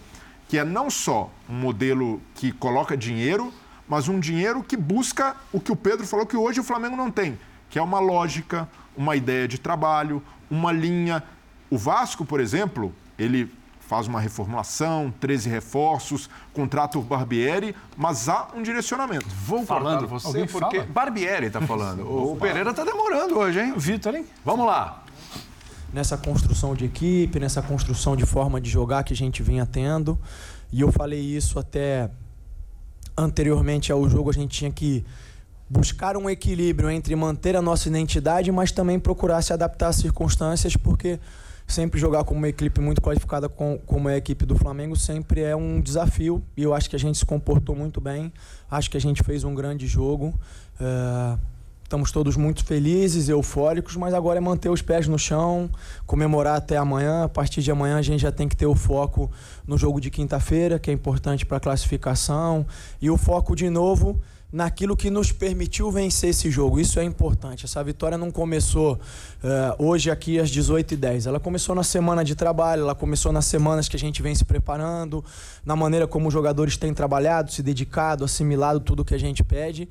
Então a gente precisa voltar a nossa atenção para essas coisas para continuar trilhando um caminho positivo, que é o que a gente está fazendo nesse momento. Barbieri, boa noite para você, Alan Victor da Rádio Alta Conexão. Primeiramente, parabéns pela vitória. É, eu gostaria de falar sobre individualidade. Eu vou citar dois jogadores e aí gostaria da sua análise. Primeiro, Marlon Gomes voltou de lesão, entrou muito bem na partida, por pouco não faz um golaço. E eu acho que todo treinador tem, gosta dessa dorzinha de cabeça, né, de um atleta como o Marlon Gomes também. É, sobre o Nenê, eu gostaria que você falasse um pouco que o Nenê, eu senti ali da tribuna que ele não entrou muito bem na partida de acordo com a velocidade. Então eu gostaria que você falasse um pouco sobre a atuação do Marlon Gomes e também sobre o Nilê. Muito obrigado e parabéns novamente. Obrigado. Olha, antes de eu, de eu falar sobre esses dois jogadores, eu acho que no geral a gente fez uh, uma partida de altíssimo nível, todos competindo muito, se entregando muito, inclusive o próprio Nenê, tanto é que tomou o cartão num lance em que ele acabou tentando ser um pouco mais agressivo na bola, acabou tomando o cartão. Uh, o Marlon entrou bem, fico feliz. Uh, era um jogador que a gente tinha que controlar um pouquinho o tempo que ele poderia ter de jogo, por ele estar retornando de uma lesão. E a ideia de colocar o Nenê ali é por tudo pela experiência que ele tem, pela capacidade que ele tem de controlar o jogo, da leitura. Acabou tendo uma boa oportunidade de fazer gol, acabou não concluindo, mas também ajudou a gente. É alguém que, uh, até pelo grupo jovem que a gente tem de ter muitos jovens, é uma referência para os meninos, é alguém que puxa. Uh, os treinos dos meninos, cobra deles, faz eles melhorarem. Eu achei que naquele momento ele podia ajudar a gente, como acho que ajudou. Fico feliz com a atuação não só dos dois, mas de toda a equipe. Barbieri, aqui. É, queria que você falasse um pouquinho sobre a sua primeira vitória no Clássico dos Milhões, né? A gente estava conversando um pouco sobre isso aqui. Imagino que deve ser especial para você, que também já esteve do outro lado e ganhado de um rival que está passando por um momento complicado. E depois comentar sobre isso, já falando do jogo contra o Bangu na quinta-feira. Como você estava dizendo, o foco já passa a ser na quinta-feira e o Vasco, dependendo só de si, entrou no jogo de hoje, fora do G4, já naquela situação complicada e sai com uma confiança muito maior aí para o torcedor podendo estar nas semifinais do Campeonato Carioca. Obrigada. Obrigado. Não, feliz com a vitória. Uh, como eu disse, não só, mas também, claro, pela questão da, da colocação no campeonato, da pontuação, da gente se manter bem e vivo na competição. Uh, mas uma vitória num jogo que tem uma representatividade enorme tem um histórico gigantesco.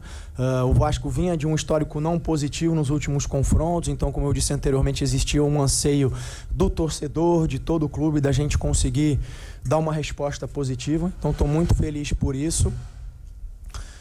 E agora a gente tem, como eu disse, comemorar até amanhã e depois colocar os pés no chão. A gente ainda precisa de uma vitória. Vamos estar jogando em casa. Espero que a torcida compareça e faça a festa como tem feito, que apoie, que nos ajude porque a gente conseguindo essa vitória e a classificação é um passo importante, não só em termos de objetivos competitivos para o Vasco, uh, mas de oportunidade da gente melhorar ainda mais essa construção de equipe, de elenco. A gente conversou isso antes do jogo.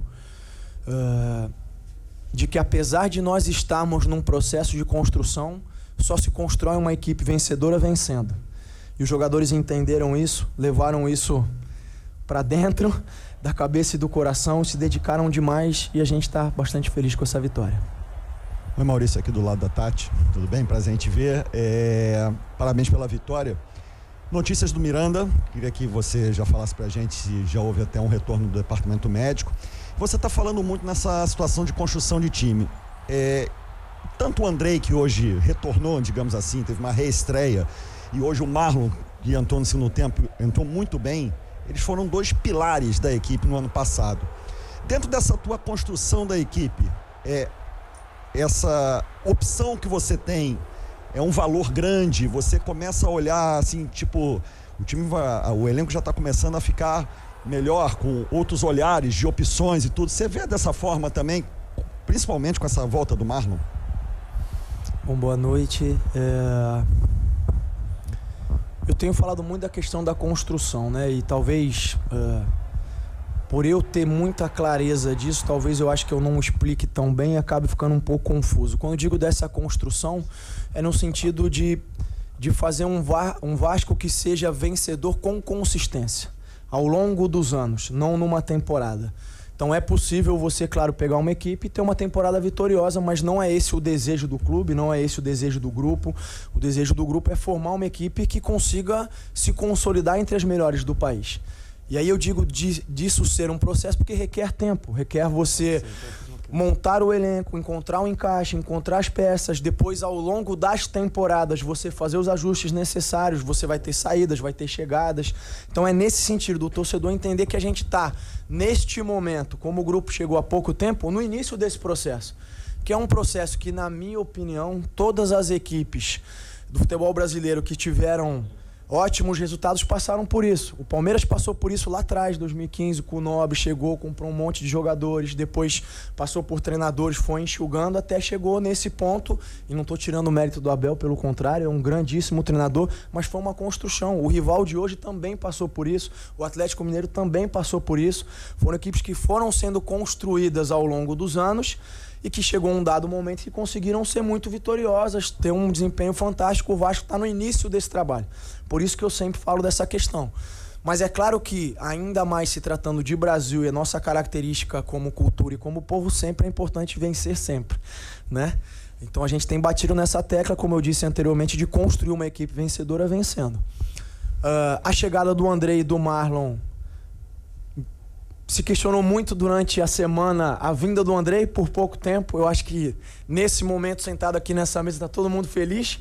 Mesmo que ele fosse embora amanhã, todo mundo estaria muito feliz pelo resultado, pela maneira como ele jogou. São opções que eu ganho. Uh, não só eu, mas o grupo, o elenco, o clube. Uh, para a gente ter alternativas. Hoje, mais uma vez, a gente mudou um pouquinho a forma de jogar, a gente procurou uma outra alternativa. São opções que a gente ganha para manter um nível de intensidade e agressividade que a gente tem conseguido manter nos jogos, porque chega um momento em que os jogadores acabam perdendo a natural, aquela frescura física ou frescor físico, e é importante ter jogadores que possam entrar com o mesmo nível, que possam ainda elevar o nível da equipe. Então, estou feliz com a volta dos dois, assim como a volta do Figueiredo. É, sobre o Miranda, eu não consigo te passar nenhuma informação ainda. Eu sei que ele teve um entorse, ainda não sei a gravidade. E a expectativa é que nos próximos dias a gente possa ter retorno de ainda mais jogadores do Robson, o Orejano e assim por diante. Boa noite. Maurício Barbieri, é, meu nome é Max Pimenta, assistente esportivo. Primeiro, parabéns pela vitória. E a pergunta, bem dentro do que ele perguntou, você no início do campeonato, você colocou o Vasco tipo, pela reconstrução, pelo processo que o clube vinha passando, é, no, de um patamar abaixo do, do, dos três rivais. Só que o Vasco, no, no, nos clássicos, até quando ele foi derrotado, ele fez um belo rendimento. Você acha que o Vasco está começando a se aproximar dos rivais, especialmente Fluminense e Botafogo, ou você ainda coloca o Vasco num patamar né, abaixo dos, dos, dos, rivais? Boa noite mais uma vez, obrigado pela vitória. Parabéns Boa noite. Vitória. Boa noite, obrigado. Sim, não, eu lembro disso. E eu não sei se vocês vão se lembrar, mas eu também disse que o Vasco era o time da virada. e o nosso desejo é conseguir dar essa virada. É evidente que eu não tenho como dizer quando isso vai acontecer, mas. E nem vou te responder se isso já aconteceu, porque eu acho que é prematuro. Mas o que eu posso te dizer é que a gente está no caminho certo. Eu acho que a gente tem cada vez se aproximado mais, tem feito bons jogos, jogos de igual para igual, jogos competitivos. Uh, e esse era o primeiro desafio, até que a gente consiga em algum momento ser superior aos adversários. É difícil, eles têm essa vantagem de tempo, de construção na nossa frente, mas a gente vai trabalhar nessa direção sempre. Barbieri, boa noite, parabéns pela vitória, Dieguinho do canal Futebolaço. Você falou muito agora do Marlon Gomes, Andrei, Figueiredo. Vou ter que citar o Rodrigo. Os meninos do Vasco muitas das vezes entravam em times numa pressão muito grande, times tecnicamente um pouco mais abaixo e eles entrando como a solução e muitas das vezes não conseguiam entregar aquele desempenho que se esperava deles da base. Hoje o Vasco tem outros protagonistas para dividir e todos subiram de rendimento. Miranda, bom jogo. Rodrigo, bom jogo. O PEC, importante na recomposição. Queria que você falasse como você tem trabalhado com os meninos, porque agora todo aquele potencial que se esperava deles da base está aflorando. Eu acredito que você conta muito com eles. Você até falou que foi uma grata surpresa. O, o Barros, por exemplo, um jogador que você falou para ele que ele já está confirmado dentro do plantel pro resto da temporada. Fala um pouco para a gente dos meninos na importância num jogo desse tamanho hoje. Obrigado. Obrigado, boa noite. Eu acho que eles têm sido fundamentais, mas mais do que isso, assim, eu fico impressionado com a alegria que eles têm de vestir essa camisa do dia a dia, de como eles se comportam, de como eles têm dado uma resposta de personalidade em jogos difíceis como esses. Uh, e como eles têm se comportado bem, como eles têm conseguido colocar para fora o potencial deles sem sentir o jogo, né? Uh, eu nunca escondi, vou reafirmar. É, o Abel Braga é uma figura maravilhosa. Eu estou apaixonado de estar trabalhando com ele. A gente sempre conversa. Uma das coisas que a gente conversou durante a semana, ele sempre é muito observador. Ele encostou em mim e falou: Olha lá, esses meninos não estão sentindo nada, não. Para eles está tudo bem. Eu falei: Pô, que bom, vamos ver, vamos tentar jogar solto da melhor maneira. E eu acho que foi isso que eles fizeram. Entraram bem no jogo estão uh, num processo ainda, por mais que eles tenham entrado no ano passado, eu acho que eles ainda estão fazendo essa transição, uma transição agora num outro nível, numa outra dinâmica, mas tem dado uma resposta muito positiva, estou muito feliz. Oi, Barbieri, Joel Silva, do Lance, parabéns pela vitória. É, você tem, o Vasco tem atuado de uma maneira é, contra times que, em tese, vão, vão jogar mais recuado, né, com três atacantes. E nos clássicos você optou por uma formação mais conservadora, mais encorpada no meio-campo, com três, três jogadores de volante, né, que, que sabem marcar, mas também jogam. E, e, colocando o Alex Teixeira mais à frente. É, contra Botafogo, Fluminense e Flamengo aconteceu, aconteceram dessa maneira. Projetando o Campeonato Brasileiro, né, que daqui a pouco está chegando. É só para entender também o estilo de jogo. Das duas formas, o Vasco jogou bem, mas você é, talvez uma indicação de que o time, quando, quando tiver ma desafios maiores, ele jogará com três volantes? Ou é dessa maneira que você, nesse momento, é, entende que seu time está mais equilibrado ou mais pronto para adversários mais fortes? Que você fizesse um paralelo sobre esses dois esquemas. Obrigado. Boa noite, obrigado. É...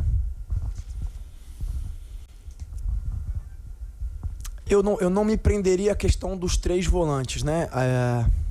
A opção sempre é por estudar o adversário e entender quais são os espaços que a gente precisa defender melhor.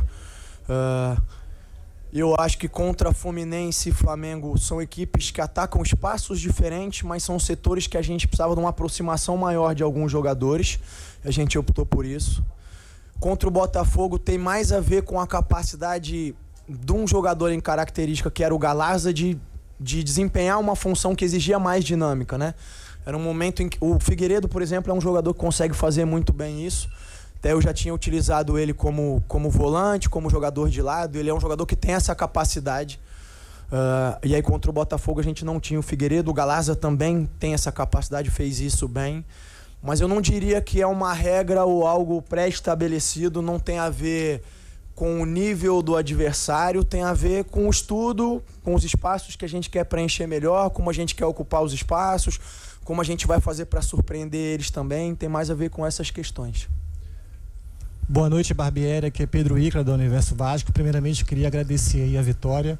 Queria que você falasse um pouquinho da mentalidade da equipe, que em momentos de pressão consegue se portar muito bem e está sendo muito madura. E queria que você falasse também um pouquinho da questão da obediência tática do setor defensivo do Vasco, que também está neutralizando os adversários. Boa noite, obrigado.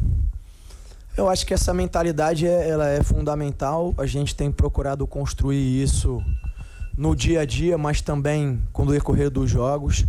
Tem os jogadores que ajudam demais. O Léo, por exemplo, uh, é um jogador que fala bastante sobre isso. Uh, e é um fator determinante, sempre foi, mas hoje em dia que está cada vez mais, é um dos pilares que faz com que uma equipe seja extremamente vencedora, essa capacidade de ser é, forte mentalmente, de ter equilíbrio, de conseguir durante os momentos de dificuldade do jogo, ter uma estabilidade, ter um equilíbrio e conseguir sobressair. Então é algo que eu acho que a gente vem evoluindo cada vez mais. E o segundo ponto era? Da questão da obediência tática do setor defensivo. Tá. Olha, eu vou te dizer que eu acho que todos eles, não só o defensivo, estão bastante obedientes. é... Isso também é uma construção, isso também faz parte do dia a dia. Tem alguns jogadores que precisam de um pouco mais de liberdade, um pouco mais de autonomia. Tem jogadores que, até pela característica ou por necessidade de um jogo específico, a gente precisa restringir um pouquinho mais a função. Uh, e o que eu mais fico feliz é que eles têm procurado fazer. Mesmo que em algum momento a gente erre, mesmo que em algum momento a gente tenha dificuldades, eles têm procurado assimilar aquilo que a comissão técnica tem passado, têm acreditado no que a gente tem proposto. E claro que esses resultados, essas vitórias reforçam essa dinâmica e essa relação entre todos nós. Então, eu acho que mais uma vez a gente está no caminho certo. Barbieri, boa noite. Manuel Ribeiro do GE. Globo. Parabéns pela vitória. A gente estava ali fora, enquanto começava a coletiva, falando com o Nenê e perguntado sobre a possibilidade de estender o contrato. Ele disse que tem vontade de jogar e que por ele ele ficaria até o fim do ano, mas ainda ia conversar com diretoria, com comissão técnica e tem a possibilidade também de ele trabalhar no Vasco, né? Ele disse que queria ficar mais perto do campo, no caso de trabalho, também trabalhando ao lado da, da comissão. Como é que tá isso? O Nenê tem fôlego, tem espaço para ficar no time até o final da temporada? Boa noite, obrigado.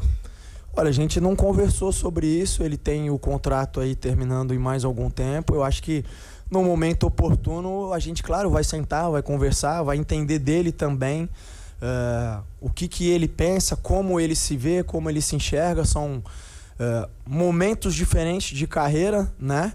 Mas o Nenê é um cara que no dia a dia sempre tem ajudado bastante, uma alegria incrível. Uh, eu não sei se foi ele que adotou os meninos ou os meninos que adotaram ele, porque ele sempre anda com eles e vice-versa. Então, uh, é alguém que tem ajudado bastante. Eu acho que no momento oportuno a gente vai sentar, vai conversar, claro, respeitando a história do Nenê, tudo que ele já fez pela equipe. uh, entendendo a maneira como ele pode contribuir e vai tomar uma decisão que seja boa para todo mundo.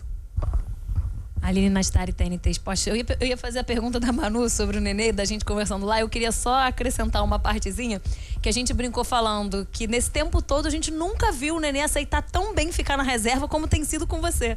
E aí, e a gente não tocou no seu nome. Quem tocou no seu nome foi justamente o Nenê, rindo, brincando, e falou que você tem muita responsabilidade nisso, dessa relação. Eu queria que você contasse pra gente como você conseguiu o que nenhum outro treinador conseguiu. Bom, boa noite eu vou ser o mais sincero possível. Eu acho que quem conseguiu foi ele, porque eu não acho que fiz nada demais. A gente sempre conversa. É claro que ele quer jogar sempre. É, ele é muito competitivo. Se tiver para o ímpar ou competição de bambolê, peteca, ele quer ganhar. É, da personalidade dele, então ele sempre quer estar jogando. Mas eu acho que foi ele que encontrou essa maneira. Eu acho que ele tem encontrado, como eu estava tentando responder anteriormente, diferentes formas de contribuir, diferentes formas de tornar a equipe vencedora, que no final das contas é o que interessa, né? Claro que o Nenê tem os objetivos pessoais, como o Barros tem, o Andrei, todos eles têm, mas todos eles têm que estar a serviço uh, do coletivo, da equipe, do time. E eu acho que o Nenê tem encontrado uma maneira bastante positiva e saudável de ajudar, mesmo não iniciando jogos, mesmo entrando. Em alguns momentos ele pode começar a entrar, fazer a diferença como ele já fez. Volto a dizer, eu acho que eu não fiz nada. Acho que quem tem feito mais é ele mesmo. Lourenço, boa noite. É, parabéns pela vitória.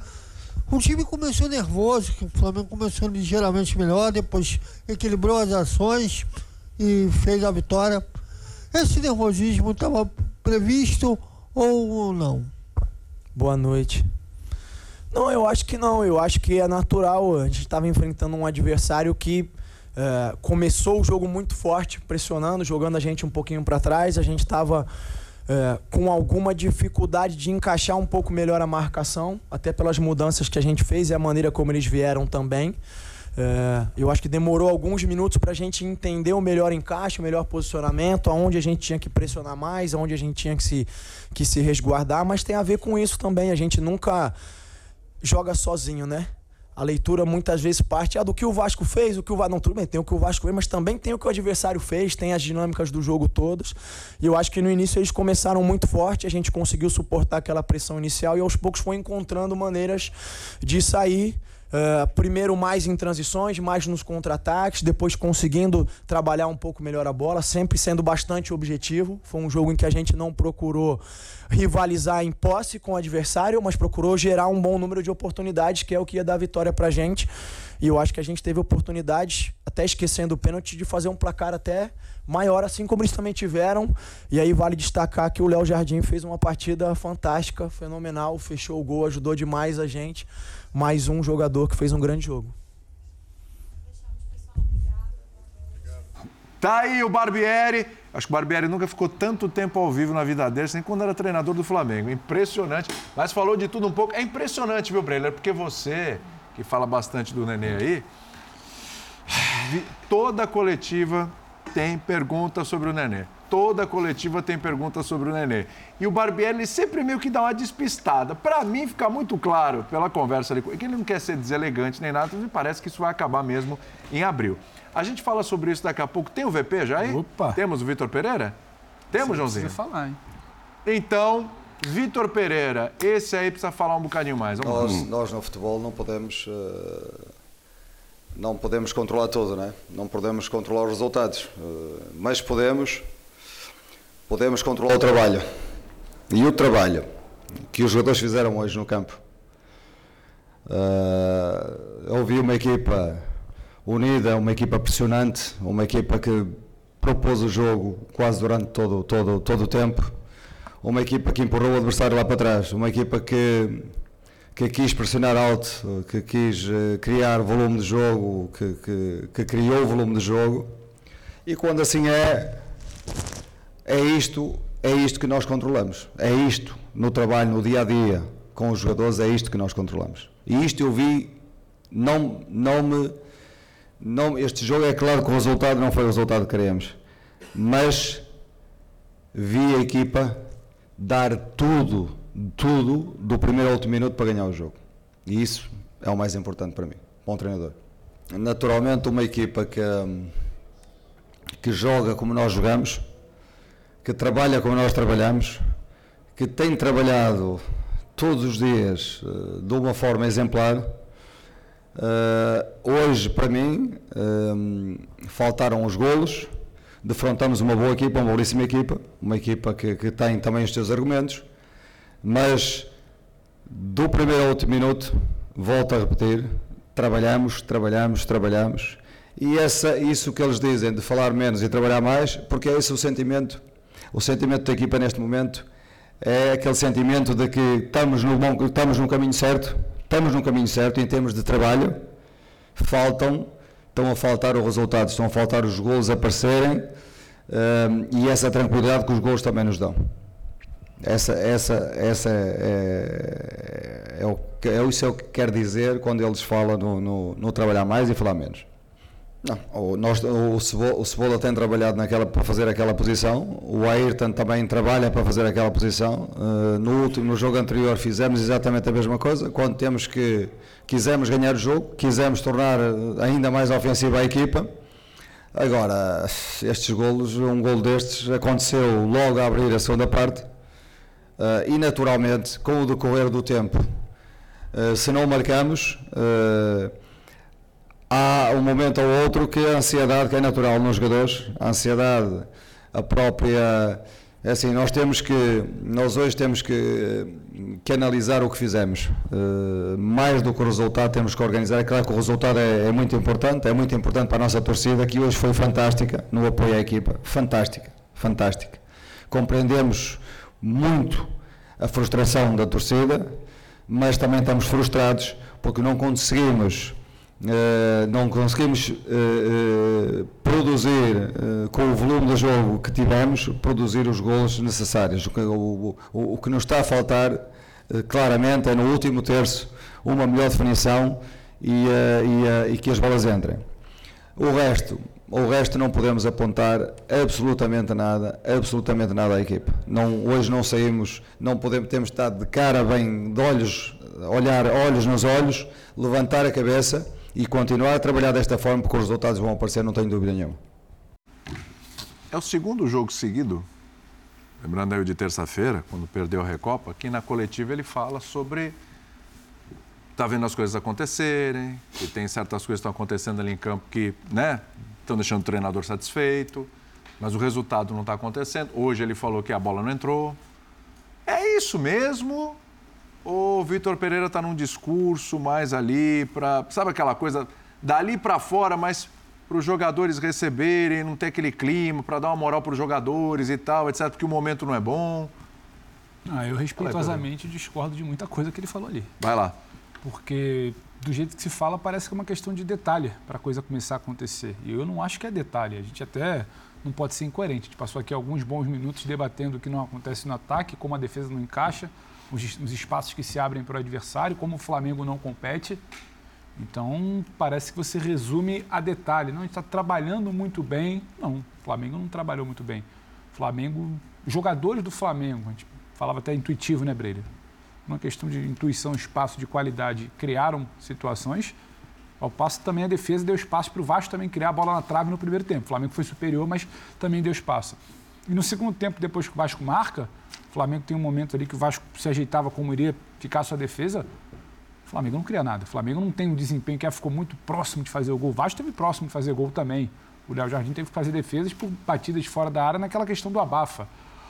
Onde o Matheus Gonçalves entra hoje é diferente de onde o Matheus Gonçalves entra no último jogo. Então, por mais que você fale, ele entrou bem no último jogo, entrou bem nesse jogo, são situações diferentes. Não sei se é exatamente planejado. O Matheus França entra numa situação de campo onde não é exatamente ele já brilhou em outro momento. O Cebolinha, que está treinando, está trabalhando, não vem bem.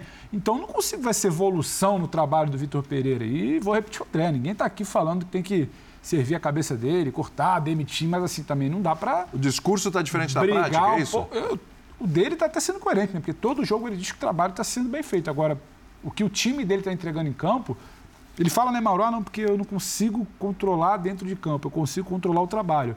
Parece que ele está planejando muito bem, mas que os jogadores não, não estão executando. O resultado, é. Acho um discurso até perigoso. E não é exatamente hum. isso. Não é que é um grande planejamento, uma grande ideia e não está sendo executado. Eu não estou vendo essa grande ideia. Eu não estou vendo, acho que muita gente não está vendo. E aí a gente vai debater. Não acho que é só culpa dele, tem culpa de preparação, de planejamento, de troca de tempo de férias, tudo. Mas não dá para também chegar agora e virar para o torcedor, estamos no caminho certo. Esse não é o caminho do Flamengo. Ninguém acha que esse é o caminho do Flamengo. Não vem desempenhando e ah, tá faltando detalhe. Acho que passa um pouco longe da realidade com essa entrevista. Fala aí, Mauro. Fala, não, acho que ele fala do trabalho, não do trabalho que está sendo mostrado nos jogos. Né? Eu acho que é a segunda vez que ele vem. Oh, nós estamos fazendo um trabalho certo, tal, deve ser nos treinos. Que a gente não vê. Estamos lá fazendo um trabalho, tentando mudar a defesa, tentando atacar de outra forma, enfim. Tal. Aí só que vai para o jogo e aquilo não se mostra. Aí ele volta com a mesma entrevista. Nós estamos num trabalho e tal. Os jogadores já se manifestaram também e falam disso, do trabalho. Falam que o trabalho está bem feito. Mas normalmente o... é difícil um técnico dizer que o trabalho não está sendo bem feito. Todo mundo fala que está é. trabalhando bem. Tem uma defesa Estamos no caminho certo tal. Menos o Odair Helman hoje. É, mas... Outra questão, mas fala é, aí, não, então. Mas isso precisa ser refletido no campo e, enfim, nas vitórias, nos resultados. Se o jogo sai 2 a 1 um, ou empata tal, a visão é realmente outra. É resultado? É resultado. Mas eu não posso desacreditar que ele não esteja fazendo um trabalho certo. Talvez. Mas esse trabalho certo não está sendo mostrado, por, por isso os resultados não estão vindo. A gente falou aqui também que o Flamengo continua como um favorito a, a, tudo que for disputar? Acho que sim, acho que uma hora entra no trilho. Não sei se com esse técnico ou com outro, mas me parece, pelas, pelo jeito que ele fala ali, de que ele está muito bem respaldado. Ele fala com muita tranquilidade. Olha, estamos fazendo um bom trabalho, ou seja, a diretoria deve estar tá vendo isso nos treinos, e aí só que ele entrega um pouco o ataque, né? Como se o problema fosse só o ataque. É, quando os resultados não vêm é porque também se perde. E para se perder tem que tomar gol. E isso aconteceu hoje. E ele fala muito só de detalhes da finalização, só está faltando aquela bola entrar, que não está entrando e tal. Então, me parece que ele direciona um pouco para o ataque, ou para os atacantes, para o setor ofensivo. Eu acho que não, isso não é muito bom, não. Não gosto quando o técnico começa. Isso aí ele pode conversar internamente. Ó, oh, gente, tá tudo bem, não sei o quê, mas ó, você bateu essa bola errada, você fez isso, tal, internamente. Porque ali ele não falou nada de, de problema defensivo. Mas o Vasco fez um, botou duas na trave. E perdeu um pênalti. E perdeu um pênalti. Então tem, tem um problema, sim, que é o que nós discutimos ali, do meio para trás. Como é que arruma esse meio para dar mais proteção? Acho que o Bleiler falava dos zagueiros que não estão entregando velocidade, enfim, então precisa decidir se o Bruno vai continuar titular, né, quem vai ser o parceiro, quando é que volta o Rodrigo, ou se não volta. Mas... Talvez antes do Bruno até discutir o Davi Luiz. Então. Davi Luiz tá mal. Você sabe que tempo. esse problema, eu acho que os outros técnicos não têm. Ser do Flamengo é diferente é difícil mexer nessas estrelas e talvez ele queira. Então, mas ele precisa mexer. Esse, é, é, mas é, é difícil. Um é difícil. Um, um, treinador contemporâneo, contemporâneo, contemporâneo todos são, né, atualmente. Um treinador compatriota dele foi contratado para mexer e não conseguiu mexer, porque as coisas não andaram e ele foi demitido. É difícil. Que foi o Paulo Souza. Ele recebeu a missão de mexer com o status, né, de alguns jogadores. É, eu vou insistir numa coisa que eu já disse. É, o, o, Flamengo é comparado com, com, o próprio Flamengo, numa questão, basicamente, acho que do ponto de vista do, do torcedor, de sensações. Então, quais eram as sensações que o time do Jesus deixava? De que não tinha nenhum time como o Flamengo na América do Sul, que o segundo melhor time do Brasil estava muito longe tecnicamente do Flamengo e que quando o, o, time dava um clique em campo, podia ser quem fosse, que a gente já sabe o que ia acontecer no final. O que, que os times do Dome, é, por pouco tempo, 100 dias, deixaram? Ninguém gosta de lembrar. Nada. O que, que o time do Paulo Souza deixava de sensação? Ninguém gosta de lembrar. O time do Rogério ganhou título, mas as pessoas queriam mais. Por que queriam mais? Porque queriam as sensações que já tinham. Dorival Então, o, o time, Dorival, o time do Dorival deixava o quê? A imagem que talvez não tenha sido tão boa na reta final do, da temporada em que o Flamengo ganhou a Libertadores e a Copa do Brasil, não. A imagem que o time do Dorival deixa, além dos troféus, é a sacada de jogar com o Losango, que permitia que o Arrascaeta se aproximasse de uma dupla de ataque que não existia antes do Dorival chegar, o que essa dupla de ataque fazia, as goleadas que o Flamengo é, conseguiu na caminhada para esses dois troféus. Léo Pereira. E a o forma Rodinei. como a temporada do ano passado foi resgatada, mesmo à custa do Campeonato Brasileiro, porque daí o Flamengo não conseguiu chegar. Essa é a sensação que o time do Dorival deixa. Um time que jogava bastante, tanto que, em termos de sensações, se comparava ao que se via em 2019. A pergunta era: o Flamengo do Dorival já joga tanto quanto do Jorge Jesus? Lembra Isso. disso? Pois é, era o que se perguntava. A, a minha impressão é que os jogadores do Flamengo, principalmente aqueles mais decisivos, aqueles que podem entregar mais, os mais talentosos, têm características individuais em relação ao que, ao que eles enxergam como o futebol certo, certo entre aspas, a ser jogado, que não se encaixam com o futebol que o Vitor Pereira carrega dentro de si, o futebol que ele aprendeu, o futebol no qual ele foi formado, o futebol que ele aplicou nos times por onde ele passou. Então o Vitor Pereira é um treinador que gosta de um time estruturado. E os jogadores do Flamengo, principalmente do meio de campo para frente, eles precisam de uma liberdade que essa estrutura não lhes dá. Eu não sei o que é mais difícil. O Vitor conseguir encaixar a estrutura nas características naturais desses jogadores ou esses jogadores todos entenderem a estrutura e se adaptarem a ela. Eu não sei se o técnico tem maleabilidade para falar, não, não, não, eu vou dar alguns passos atrás e nós vamos recomeçar e nós vamos privilegiar um outro tipo de futebol, porque eu não sei se ele consegue entender. Eu não estou fazendo uma crítica a ele. Sim. Eu estou dizendo que talvez seja uma questão para facilitar, uma questão de idiomas. Os jogadores mais talentosos, essencialmente ofensivos, falam um idioma. Ele fala outro, embora ambos falem português. Né, e até uh, sobre isso, há uma. Se a gente comparar é, estágios, dificuldades, hoje, e até aproveitando esse confronto de, no Maracanã, a vida do Vitor Pereira é mais difícil que a do Barbieri. E parece uma insanidade falar isso. Não, mas depois, claro que é. de- Sim. depois de tudo que o Até- Vasco até viveu. pelo que eu falei, a liberdade de mexer no que está vendo que talvez precise ser mexido. Claro. O e- outro lado tem- faz o que quiser no Vasco. E ali o, o Barbieri. Flamengo é complicado. O Barbieri pega um histórico limpo, um trabalho que tem perspectiva zerada. Então, o que ele tem conseguido despertar, o, que André usou o o termo de sensações, é quase inédito para muitos vascaínos. Enquanto o, o- o torcedor rubro-negro, ele tem não só um nível de exigência maior, mas como a complexidade do trabalho exige muito mais do treinador. O Barbieri, ele, ele é capaz, com essas características e com um elenco em que ele teve grande protagonismo na montagem, dar a cara que ele quiser. O Vitor Pereira não tem, pelo menos hoje, essa liberdade, essa licença poética Qual no é, Flamengo. qual é a sombra do Barbieri, Brelha? Não, não, não existe. E O torcedor do Vasco ele sente saudade de alguma coisa nos últimos anos? Nenhuma. E pelo Tem contrário. algum, tem algum trabalho que fez o time do Vasco jogar bola e que há saudade? E além, a- além de não ter sombra, ele ganhou um grande estofo, que é o, o Abel, por ter ali, num- se ele viver um momento de crise, ele tem esse respaldo que é do cara que vai ser vidraça em alguns momentos, ou pelo menos essa ideia. E vidraça eu digo não com a torcida, mas com o elenco, quando precisar fazer uma mexida impopular. E no Flamengo, essa estrutura de futebol é mais delicada. E por ser mais delicada, a gente até ampliando esse paralelo, se o Flamengo fosse um clube empresa, provavelmente o Marcos Braz já teria sido demitido.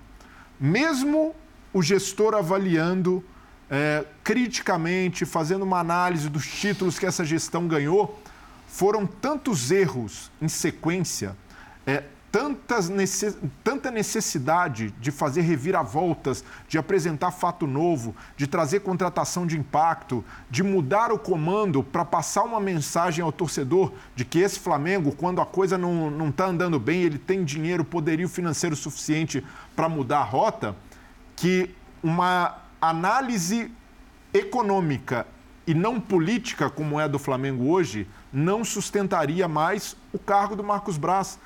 E aí reconheceria serviços prestados, mas não daria essa possibilidade de errar e continuar errando com a possibilidade de conquistar títulos. E é o que tem acontecido no Flamengo. É claro que a gente vai reconhecer méritos, êxitos, mas hoje o Flamengo só tem essa pujança pela grana.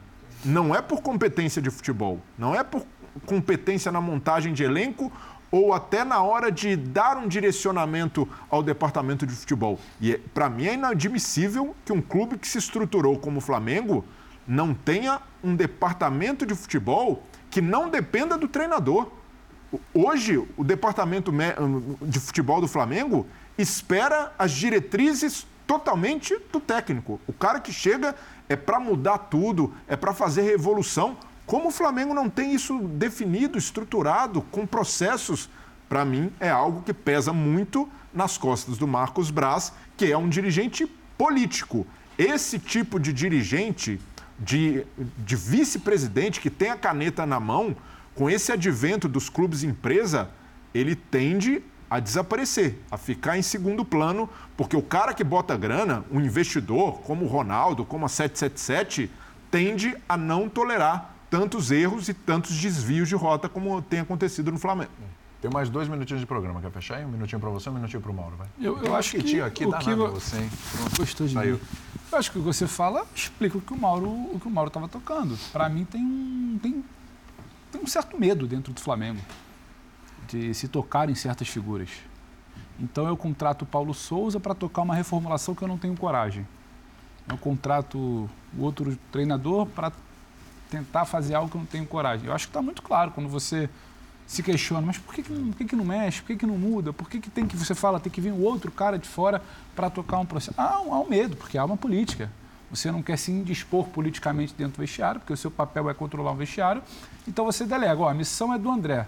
Eu empurro para o André, que se der alguma coisa com ele, der um problema com ele, eu chego junto lá. Se pegar mal com a torcida, eu chego junto aqui. Você não tem exatamente uma coragem para tocar esse processo. E o processo não necessariamente, o dirigente não tem que se meter no trabalho técnico do treinador. Sim. Mas ele pode escolher quem fica, quem sai, que troca tem que ser feita, não empurrar tudo na conta de um Paulo Souza, como foi no ano passado, porque tem que fazer uma reformulação no Flamengo. E é o Paulo Souza, que não sabia nem onde ficava o Ninho do Urubu quando chegou, que tem que tocar essa reformulação, é. que não sabe o que é o humor do torcedor quando puxa o Everton Ribeiro de um lado para fazer a lateral do outro, para testar algum sistema, não sabe o que é um torcedor com natura, independentemente se é Campeonato Carioca ou Libertadores tropeço.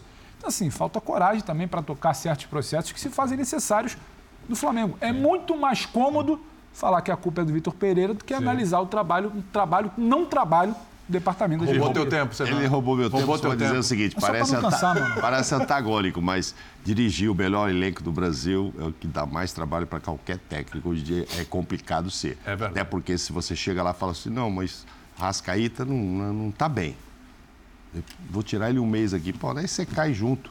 Porque como é que você tira? Não, estrela não se tira, então é difícil. É duro. Em outro time o cara vê, ó, fulano não tá bem, eu vou tirar, ou vou inverter e tal. É. E eu também, se eu tivesse lá, também teria muita dificuldade. Vou mexer no Pedro. Todos nós, imagina. E é, e, é o seu, e é o seu que está ali em jogo, né? Sempre que está em jogo, é, inclusive. Vamos fazer um intervalinho, a gente volta já já com o nosso linha de passe. Tem Sport Center na sequência, hein?